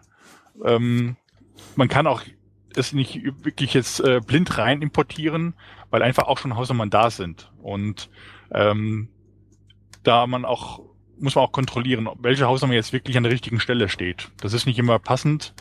Sei es, dass die äh, Points of Interest eventuell mal um ein, zwei Gebäude daneben liegen. Oder aber, dass man manchmal auch äh, beim Zeichnen einfach nicht äh, zuordnen kann, wo jetzt die Hausnummer von der Koordinate, wie sie die Stadt vorgegeben hat, wirklich hingehört. Die Probleme sind teilweise noch vielschichtiger. Und zwar haben wir ja noch den Geoatlas mit den Hausnummern. Wenn man die übereinander legt, ist es teilweise so, dass eine von den beiden um ein ganzes Haus verschoben ist und äh, ein Haus dazwischen keine Hausnummer hat. Oder dass diese beiden Daten sich nicht äh, stimmig sind. Klassiker. Das heißt also, die Datenqualität ist halt nicht vertrauenserweckend. Ja, ist wieder so ein Voten, ein Votum für OSM, ne? Homogene Daten aus einer Hand, aus äh, vielen Händen, aber zumindest, ähm, zumindest seht, also zumindest weiß die rechte Hand, was die linke tut, wovon man ja bei den meisten öffentlichen Stellen nicht unbedingt ausgehen kann. Ah, okay. Ja, da hat Köln ja noch einiges vor, wenn ich das so sehe. Äh, so einen anderen Blog-Eintrag, den ich vorher bei den News noch eigentlich erwähnen wollte, war, ähm, jemand von Mapbox hat mal aufgeschrieben, äh, was, äh, wie, wie man Filter ganz interessant benutzt. Du meinst den JOSM, die JOSM-Filter. Ja, ja, aber der Blog-Eintrag ist bei, bei Mapbox. Hm? Äh, ich Link ist dann in den Show Notes. Und zwar, ähm, ja, also hatten wir ja auch schon angesprochen, aber ist mal eine schöne, ist mal eine schöne Anleitung, in der das äh, schön erklärt wird, was es so geht. Also klassischerweise das erste ist halt irgendwie die ganzen äh, Notes ohne Text auszublenden, dann wird halt auch die Anzeige in JOSM einfach viel cooler, wenn man ein bisschen weiter wegzoomt. Weil die ja sonst immer alles gelb ist oder was man auch immer Farbe Cool, für die ja, ich blätter gerade auch über die Seite drüber. Oder auch ganz toll, dass, dass es, auf die, die bin ich selber noch gar nicht gekommen, dass man halt zum Beispiel einfach seine Änderungen mit einem Filter namens New Modified, also man hat ja diese Filterbox und dann gibt's halt das Ding New und was ist Modified und Modified dazu. Und dann sieht man halt, was hat man denn jetzt alles für den Daten alles angefasst, alles andere wird irgendwie ausgegraut. Ähm, ja, ist doch krass, was da alles geht. Also ähm, ja, also Wahnsinn. Das sind jetzt nur drei Anwendungen. Ja. bräuchte man eigentlich noch mal eine coolere GUI, die das dann halt auch irgendwie direkt einem vorschlägt oder vielleicht auch wie bei den Styles so ein Austauschding von äh, coole Filterregeln von A nach Mhm. B bringen, dass man die nicht immer irgendwie manuell eingeben muss oder so. Also ich finde das ganz praktisch, wenn ich Buslinien mappe, dass ich die ganzen Häuser, die ich mit runtergeladen habe, mir komplett ausblenden kann. Mhm. Ja. Also ich mag das immer gerne, die, die ganzen Postal Boundaries oder also ein, allgemein Grenzen und so, die stören mich eigentlich hauptsächlich nur. Wenn ich normale Bearbeitung machen, die blende ich auch immer aus. Und so kann man sich halt da nochmal die, die ja, Bearbeitungsansicht so anpassen, wie man es wie man es haben möchte. Ähm, wo du gerade Mapbox erzählst, wir hatten so eine kleine Diskussion. Äh, ich glaube, der Architekt aus Italien äh, hatte sich beschwert bei der, nicht bei der jetzt aktuellen, sondern davor, dass ziemlich häufig äh, Mapbox genannt wurde und auch wir Werbung gemacht hätten dafür. Äh, jetzt, weil ihr ja alle schön im Chat seid, ähm, ist euch das auch aufgefallen oder ähm, denkt ihr, das ist soweit in Ordnung? Also es ist nicht so, dass wir das nicht, also dass uns das nicht auch auffällt. Nur die Frage ist immer, was ist Werbung und was ist noch Information? Und dazu trennen, das ist, äh, also finde ich schwierig. Also wir neigen dazu jetzt schon wirklich äh, Sachen, die Mapbox gemacht hat, eher rauszunehmen. Also im Blog meinst du jetzt konkret? Bitte? Im Blog meinst du jetzt konkret? Ja, genau, in der Wochennotiz. Ja. Ähm, weil wir, wir hatten schon wirklich Notizen, wo die Hälfte gefühlt äh, von Naja, Mapbox kam. In der? Wochennotiz habt ihr halt nicht die Möglichkeit, äh, Dinge aufzuschreiben, die scheiße sind und dann zu erzählen, wie scheiße sie sind. Ich meine, im Podcast machen wir das noch eher, dass wir, wenn wir was gut finden, erzählen wir, dass wir es gut finden und wenn wir was schlecht finden, erzählen wir, dass wir es schlecht gefunden haben von dem Hersteller. Und dann, das finde ich halt, das ist neutral. Also, ne, ich kann eine Menge Dinge über Teilmill sagen, die mich im Moment jeden Tag echt die Wand hochsteigen lassen. Weil es einfach an vielen Stellen wirklich ein schlecht gemachtes, also wirklich schlecht, technisch schlecht umgesetztes Programm ist. Aber es ist halt immer noch um Welten besser als alles andere, was es in, der, in dem Bereich gibt, ja. Und dann, dann schrei ich halt einmal laut und dann copy and paste ich die Bounding Box halt nochmal rein, weil er sich schon wieder vergessen hat oder sowas, ja.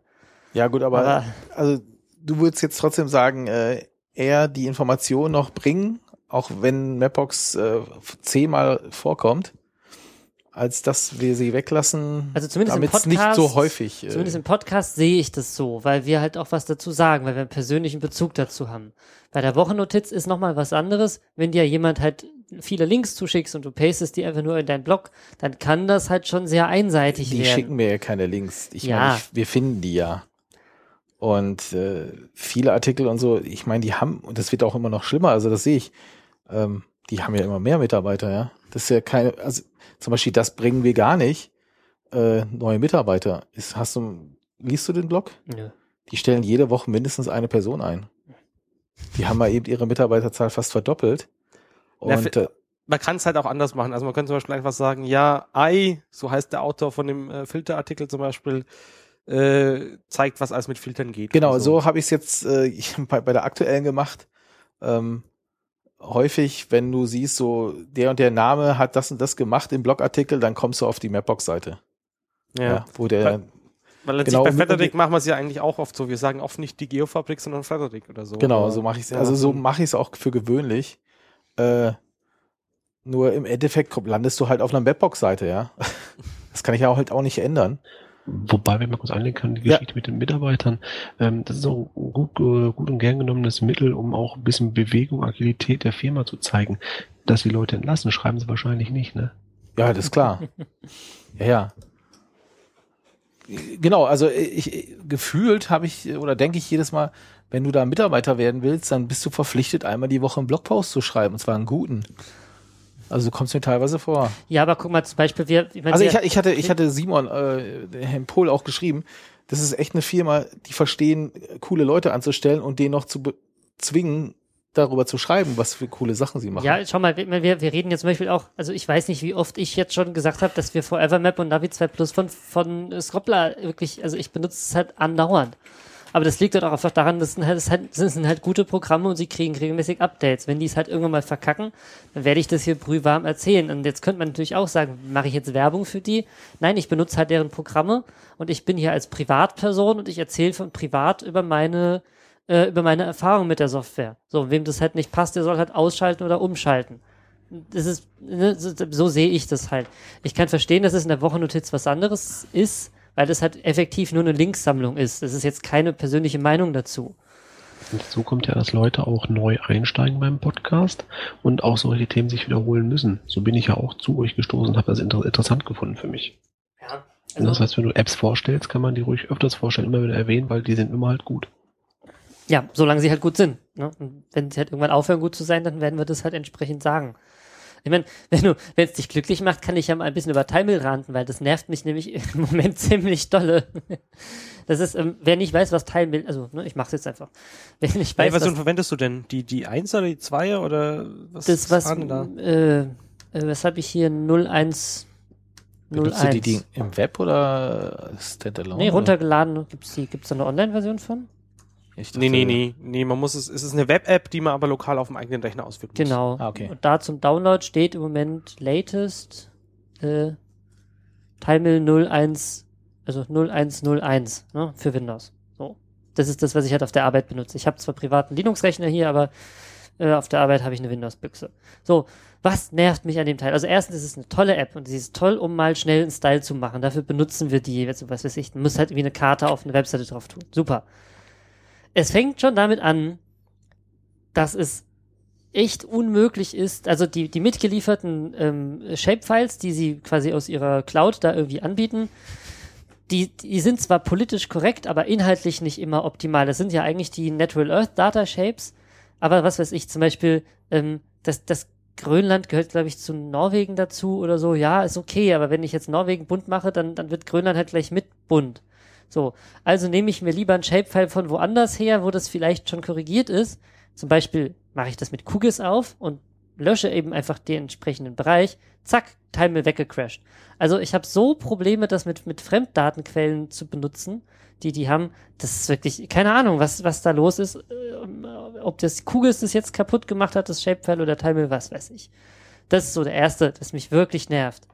Und dann, man merkt ganz stark, das Ding ist gebaut, um am Ende so ein MB-Tiles-File zu machen und das bei denen hochzuladen. Dafür ist es gemacht. Das heißt, alle anderen Exportfunktionen, zum Beispiel als PNG rausspeichern, funktionieren zwar im Prinzip, aber die sind halt immer so Second Citizen, Second Class Citizen. Also man merkt zum Beispiel, wenn ich einen PNG-Export mache und schreibe da meine, Bound meine Bounding-Box rein und meine Pixelgröße und dann ändere ich was am Style und will dasselbe Area nochmal exporten, haben alle Informationen vergessen, man muss es nochmal neu aufschreiben. Es gibt, das, er merkt sich das halt nicht. Das, wie schwer ist das denn, sich sowas zu merken zum nächsten Aufruf? Ja. Oder wenn man mal zehn PNGs exportiert hat, dann wird das Ding mit jedem einzelnen PNG wird das Teil langsamer. Warum? Dann irgendwann ist es so langsam, dass das halt dann so ein, diese Anwendung reagiert nicht Marker kriegt, dann muss man es beenden, neu starten und kann von vorne, also kann weitermachen. Aber Ja, Peter, aber so, das Ding liegt doch auf GitHub und wartet darauf, dass du ja, einen das Bug ist korrekt. feilst. Ja, den oder? Bug habe ich gefeilt. Okay. Dann, dann, klar, ist so, so nett bin ich ja schon. Dann, ja, also alles Duplicate gibt's wie seit einem halben Jahr offen.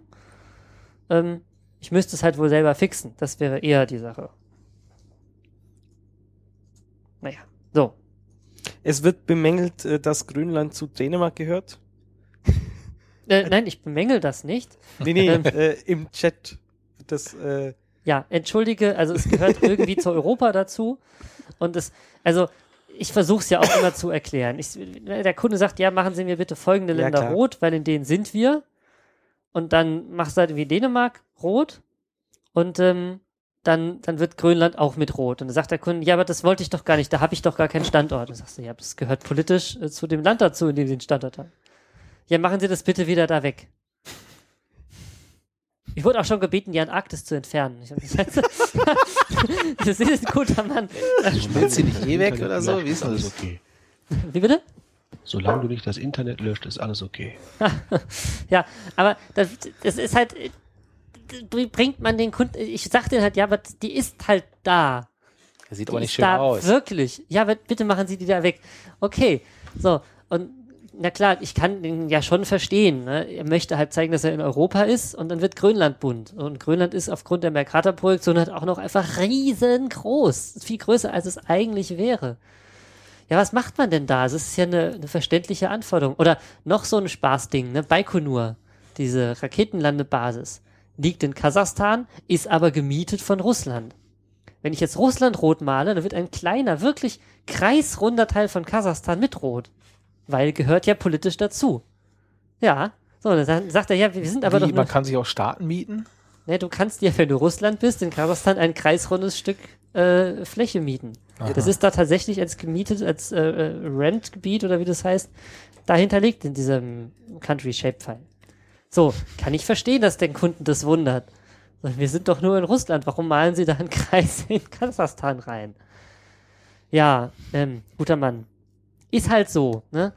Und da, also da habe ich halt arge, also sag mal, ich formuliere es mal um, wenn mir jemand einen Tipp geben kann, wie ich dann aus diesem Shapefile solche Dinge rauseditieren kann und die danach wieder in Timel reinladen kann und das auch funktioniert, mir ist es egal, ob Windows oder Mac oder Linux, da wäre ich total happy, aber ich habe es mit QGIS versucht, das Shapefile zu bearbeiten und wieder zu speichern. Ich habe es auch mit Grasshopper, heißt das Ding, versucht.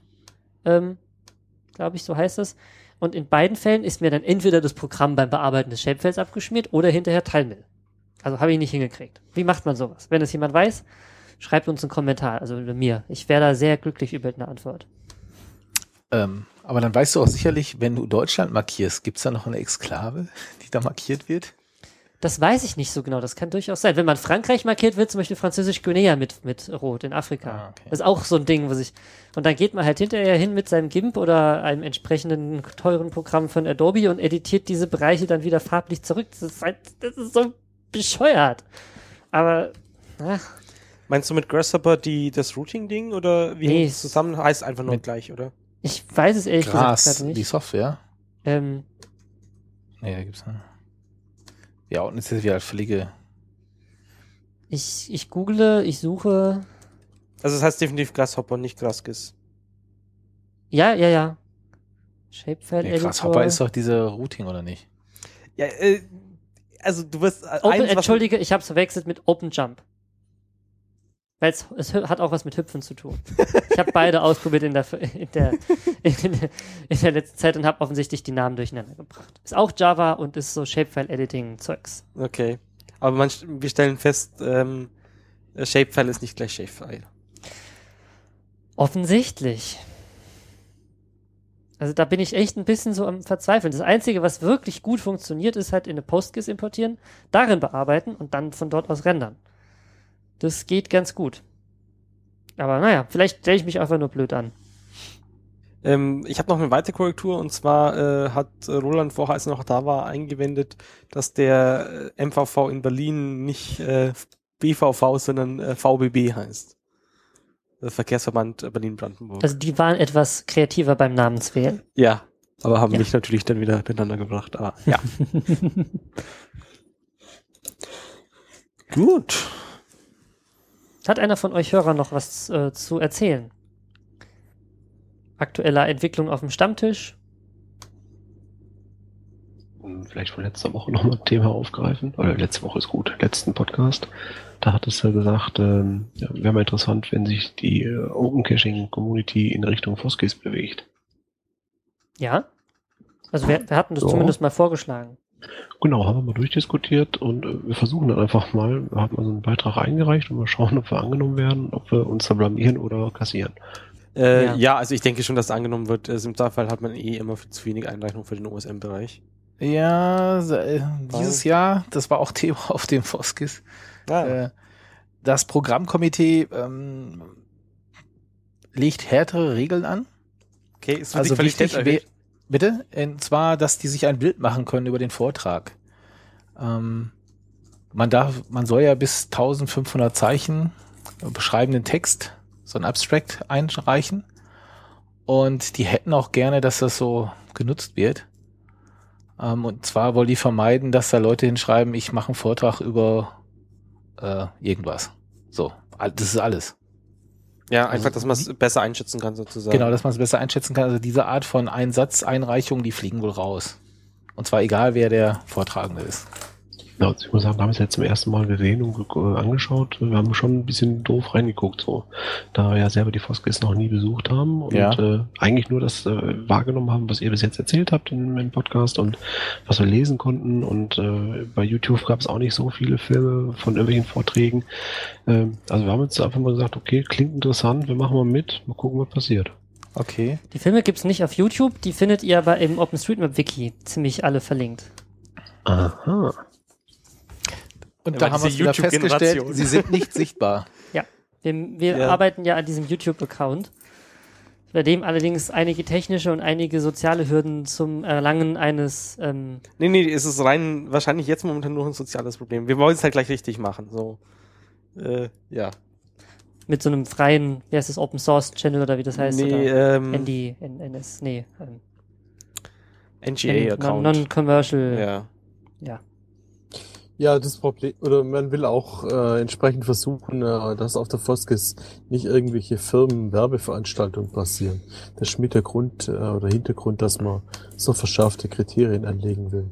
ja, stimmt, das ist gut. Ach stimmt, du bist, äh, Michael, du bist doch, glaube ich, auch im Komitee, ne? Oder? Jo, jo, ich bekenne mich dazu. Nee, das kann man ja nachlesen im, im Wiki. Ich habe Das ist ja ganz offen. ich hab übrigens die äh, Links zu den letzten beiden Foskissen, bei denen auch die Videos alle verlinkt sind und die Slides mal in den Chat gepackt und die werfen wir auch in die Shownotes mit rein. Perfekt. Da kann man sich das angucken. So können wir uns mal ein Bild machen. Genau, was ihr euch da einlasst. Das sind alles völlig nette Leute, die da reden. Kann später fragen, der hat es schon gemacht. Ja, Was, Vorträge? abwarten. Ja, Wir sind die Ja. komischen Jungs, die mit den Satelliten die Tupperdosen suchen, weiß der. nee, also das, das Vortragshalten da, ich meine, ich war sonst ehrlich gesagt noch nie auf einer Konferenz. Bin jetzt, also bin mit der Foskis quasi erst mal eingestiegen in das und das ist alles total nett. Also ich, als ich damals bin ich gefragt worden, so hier, du machst doch irgendwie da und da irgendwas, magst du darüber mal was erzählen? Ich hatte halt auch keine Ahnung. Und ähm, das hat alles ganz prima funktioniert und kriegt dann irgendwie Bescheid gegeben, wann man dran ist und rechtzeitig im Programm sieht man, wo man hin muss. Und äh, das Einzige, was man halt beachten sollte, ist, dass man vielleicht bei Zeiten da ist. Und es gibt total nette Leute, die einem Schildchen hochhalten, wenn man irgendwie zu lange oder wenn man nicht mehr so viel Zeit zu reden hat. Und das ist alles super freundlich und ähm, eigentlich auch alles ganz gut gemacht. Da braucht man keine Angst haben. Also ich habe die Kollegen in Berlin alarmiert und gesagt, Jungs, äh, rauf aufs Fahrrad und dann äh, hin. ja. Aber ähm, du, du, die Idee kam, könnten wir auch für die Foskis auch so einen Cache machen? Oder gibt es Äh, sowas? an- klar. Gut, also da würde ich nochmal auf dich zukommen. Ja, ich hatte Ja? ja grundlegend auch, gab ja diese Überlegung, ähm, die Mapping-Events, äh, da gab es ja irgendwie Schwierigkeiten, die übersichtlich irgendwie zu ordnen und äh, zu organisieren. Ähm, auch da gibt es die Möglichkeit, dass sich das bei ähm, Open Caching niederschlägt, dass man also da Events einfach einlistet, äh, wo man sagt, so, wir machen eine Mapping-Party, das und das ist ja äh, angesetzt, das sind die Infos, man kann sich da committen, sagen, ich bin dabei, man Ja. kann sich hinterher loggen und sagen, ich war dabei oder ich war nicht dabei. Also, also äh, da stand ja die Frage, bei ähm, Geocaching.com ginge das ja nicht, Ja, soweit ich genau. weiß. Und äh, wir sind da natürlich auch offen für alles. Okay, gut. Also bei, bei den Leuten, die die Konferenz veranstalten, kam die Idee, äh, so einen Cache zu machen da. Von sich aus oder Ja, von sich aus. interessant? Haben die bestimmt irgendwie aus so Fernsehmedien oder sowas. Oder aus ja, dem Podcast. Genau. Nee, gar kein Thema. Also da, wenn Fragen sind, immer melden. Ich habe auch schon äh, Beratung bekommen, wie ich das mit dem Kugis und dem Teilmail besser machen kann. Ähm, Im Chat. Und ich äh, werde es zum nächsten Mal ausprobieren und zurückberichten. Ich sollte öfters über Probleme reden, die ich mit Software habe. Vielleicht äh, löst man mir die dann im, Podcast. Das finde ich ganz prima. Ach ja. Wollen wir mal langsam Schluss machen, sonst muss ich ja, sonst habe ich ja so viel Automaterial zu schneiden hier. Haben wir schon fast, wir haben ja schon über zwei Stunden 30 jetzt aufgenommen. Ja, Mhm. schneiden kann lästig lang sein. ja, oh ja. Also locker, Ich habe das Doppelt vor, beim Aufzeichnen und Schneiden selber gemerkt, indem ich irgendwie eine Stunde länger gebraucht habe, als was ich gedacht habe. Also ich war hm, ja mit irgendwie, nee, so geht es überhaupt nicht. Wir zeichnen noch mal auf von lauter so Kleinigkeiten. Naja. also Pi, Pi mal Schnauze, locker doppelt so lang wie die Aufnahme ist, dauert das Schneiden. Also in dem Fall wenigstens fünf Stunden. So. Naja, Dann- es kommt davon, was man sich auch nimmt, aber ja. Es kommt vor allem darauf an, wie viel, wie viel kranke Leute im Team sind, wie oft gehustet und genießt wurde, wie gut Wie die Audioqualität ähm, im Allgemeinen ist. Ähm, kommt vorkommen. Ne, Na, die M's das schneiden wir ja nicht raus. Also Die das bleiben. ist. Aber ich selber bei mir schon. Es waren halt einige, also ich meine, die, die- die Shownoter haben ja dankenswerterweise viele Snip-Markierungen in die Shownotes gemacht, wo wir irgendwie uns doof angeguckt und geschwiegen haben und darauf gewartet haben, dass der andere was erzählt. Ähm, da merkt man einfach, dass wir nicht so nicht so gute Sprecher sind und nicht so organisiert sind. Naja, es liegt schon auch daran, dass man ein bisschen verteilt ist. Ja, Also, wenn man sich halt nicht gegenseitig sieht, dann es fällt halt einfach so ein paar Kommunikationskanäle weg, sondern ha- hat halt nur das Audio. und es ist halt auch noch so eine Geschichte, also ich meine, wir haben einen langen, allesamt einen langen Arbeitstag in irgendeiner Form hinter uns und den ganzen Tag schon viel geredet. Und dann ist es halt auch anstrengend, abends dann nochmal zweieinhalb Stunden zu reden und dann auch immer, man muss ja auch wirklich fokussiert sein und drüber nachdenken, darf nicht im Internet surfen und so. Und das ist alles nicht so einfach. Und das muss hinterher halt bereinigt werden.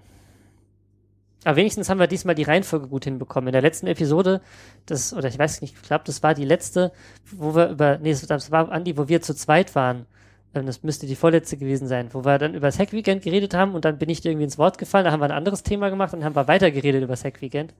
Das hinterher umzusortieren und wieder zusammenzubringen, dass es sich für den Hörer anhört, als wäre es ein am Stück gesprochenes Stück Text gewesen, das ist schon ganz lustig, sowas. Du willst, äh, Wollen wir mal beenden? willst stoppen? Ja. Wollen wir uns nicht vorher verabschieden? Ja. Achso, ja, stimmt.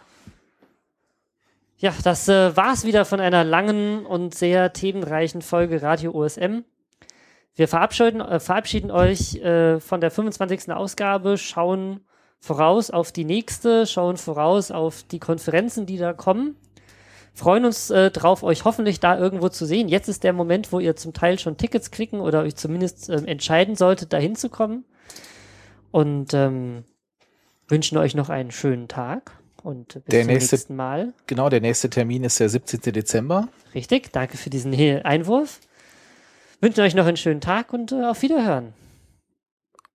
Tschüss. Ciao.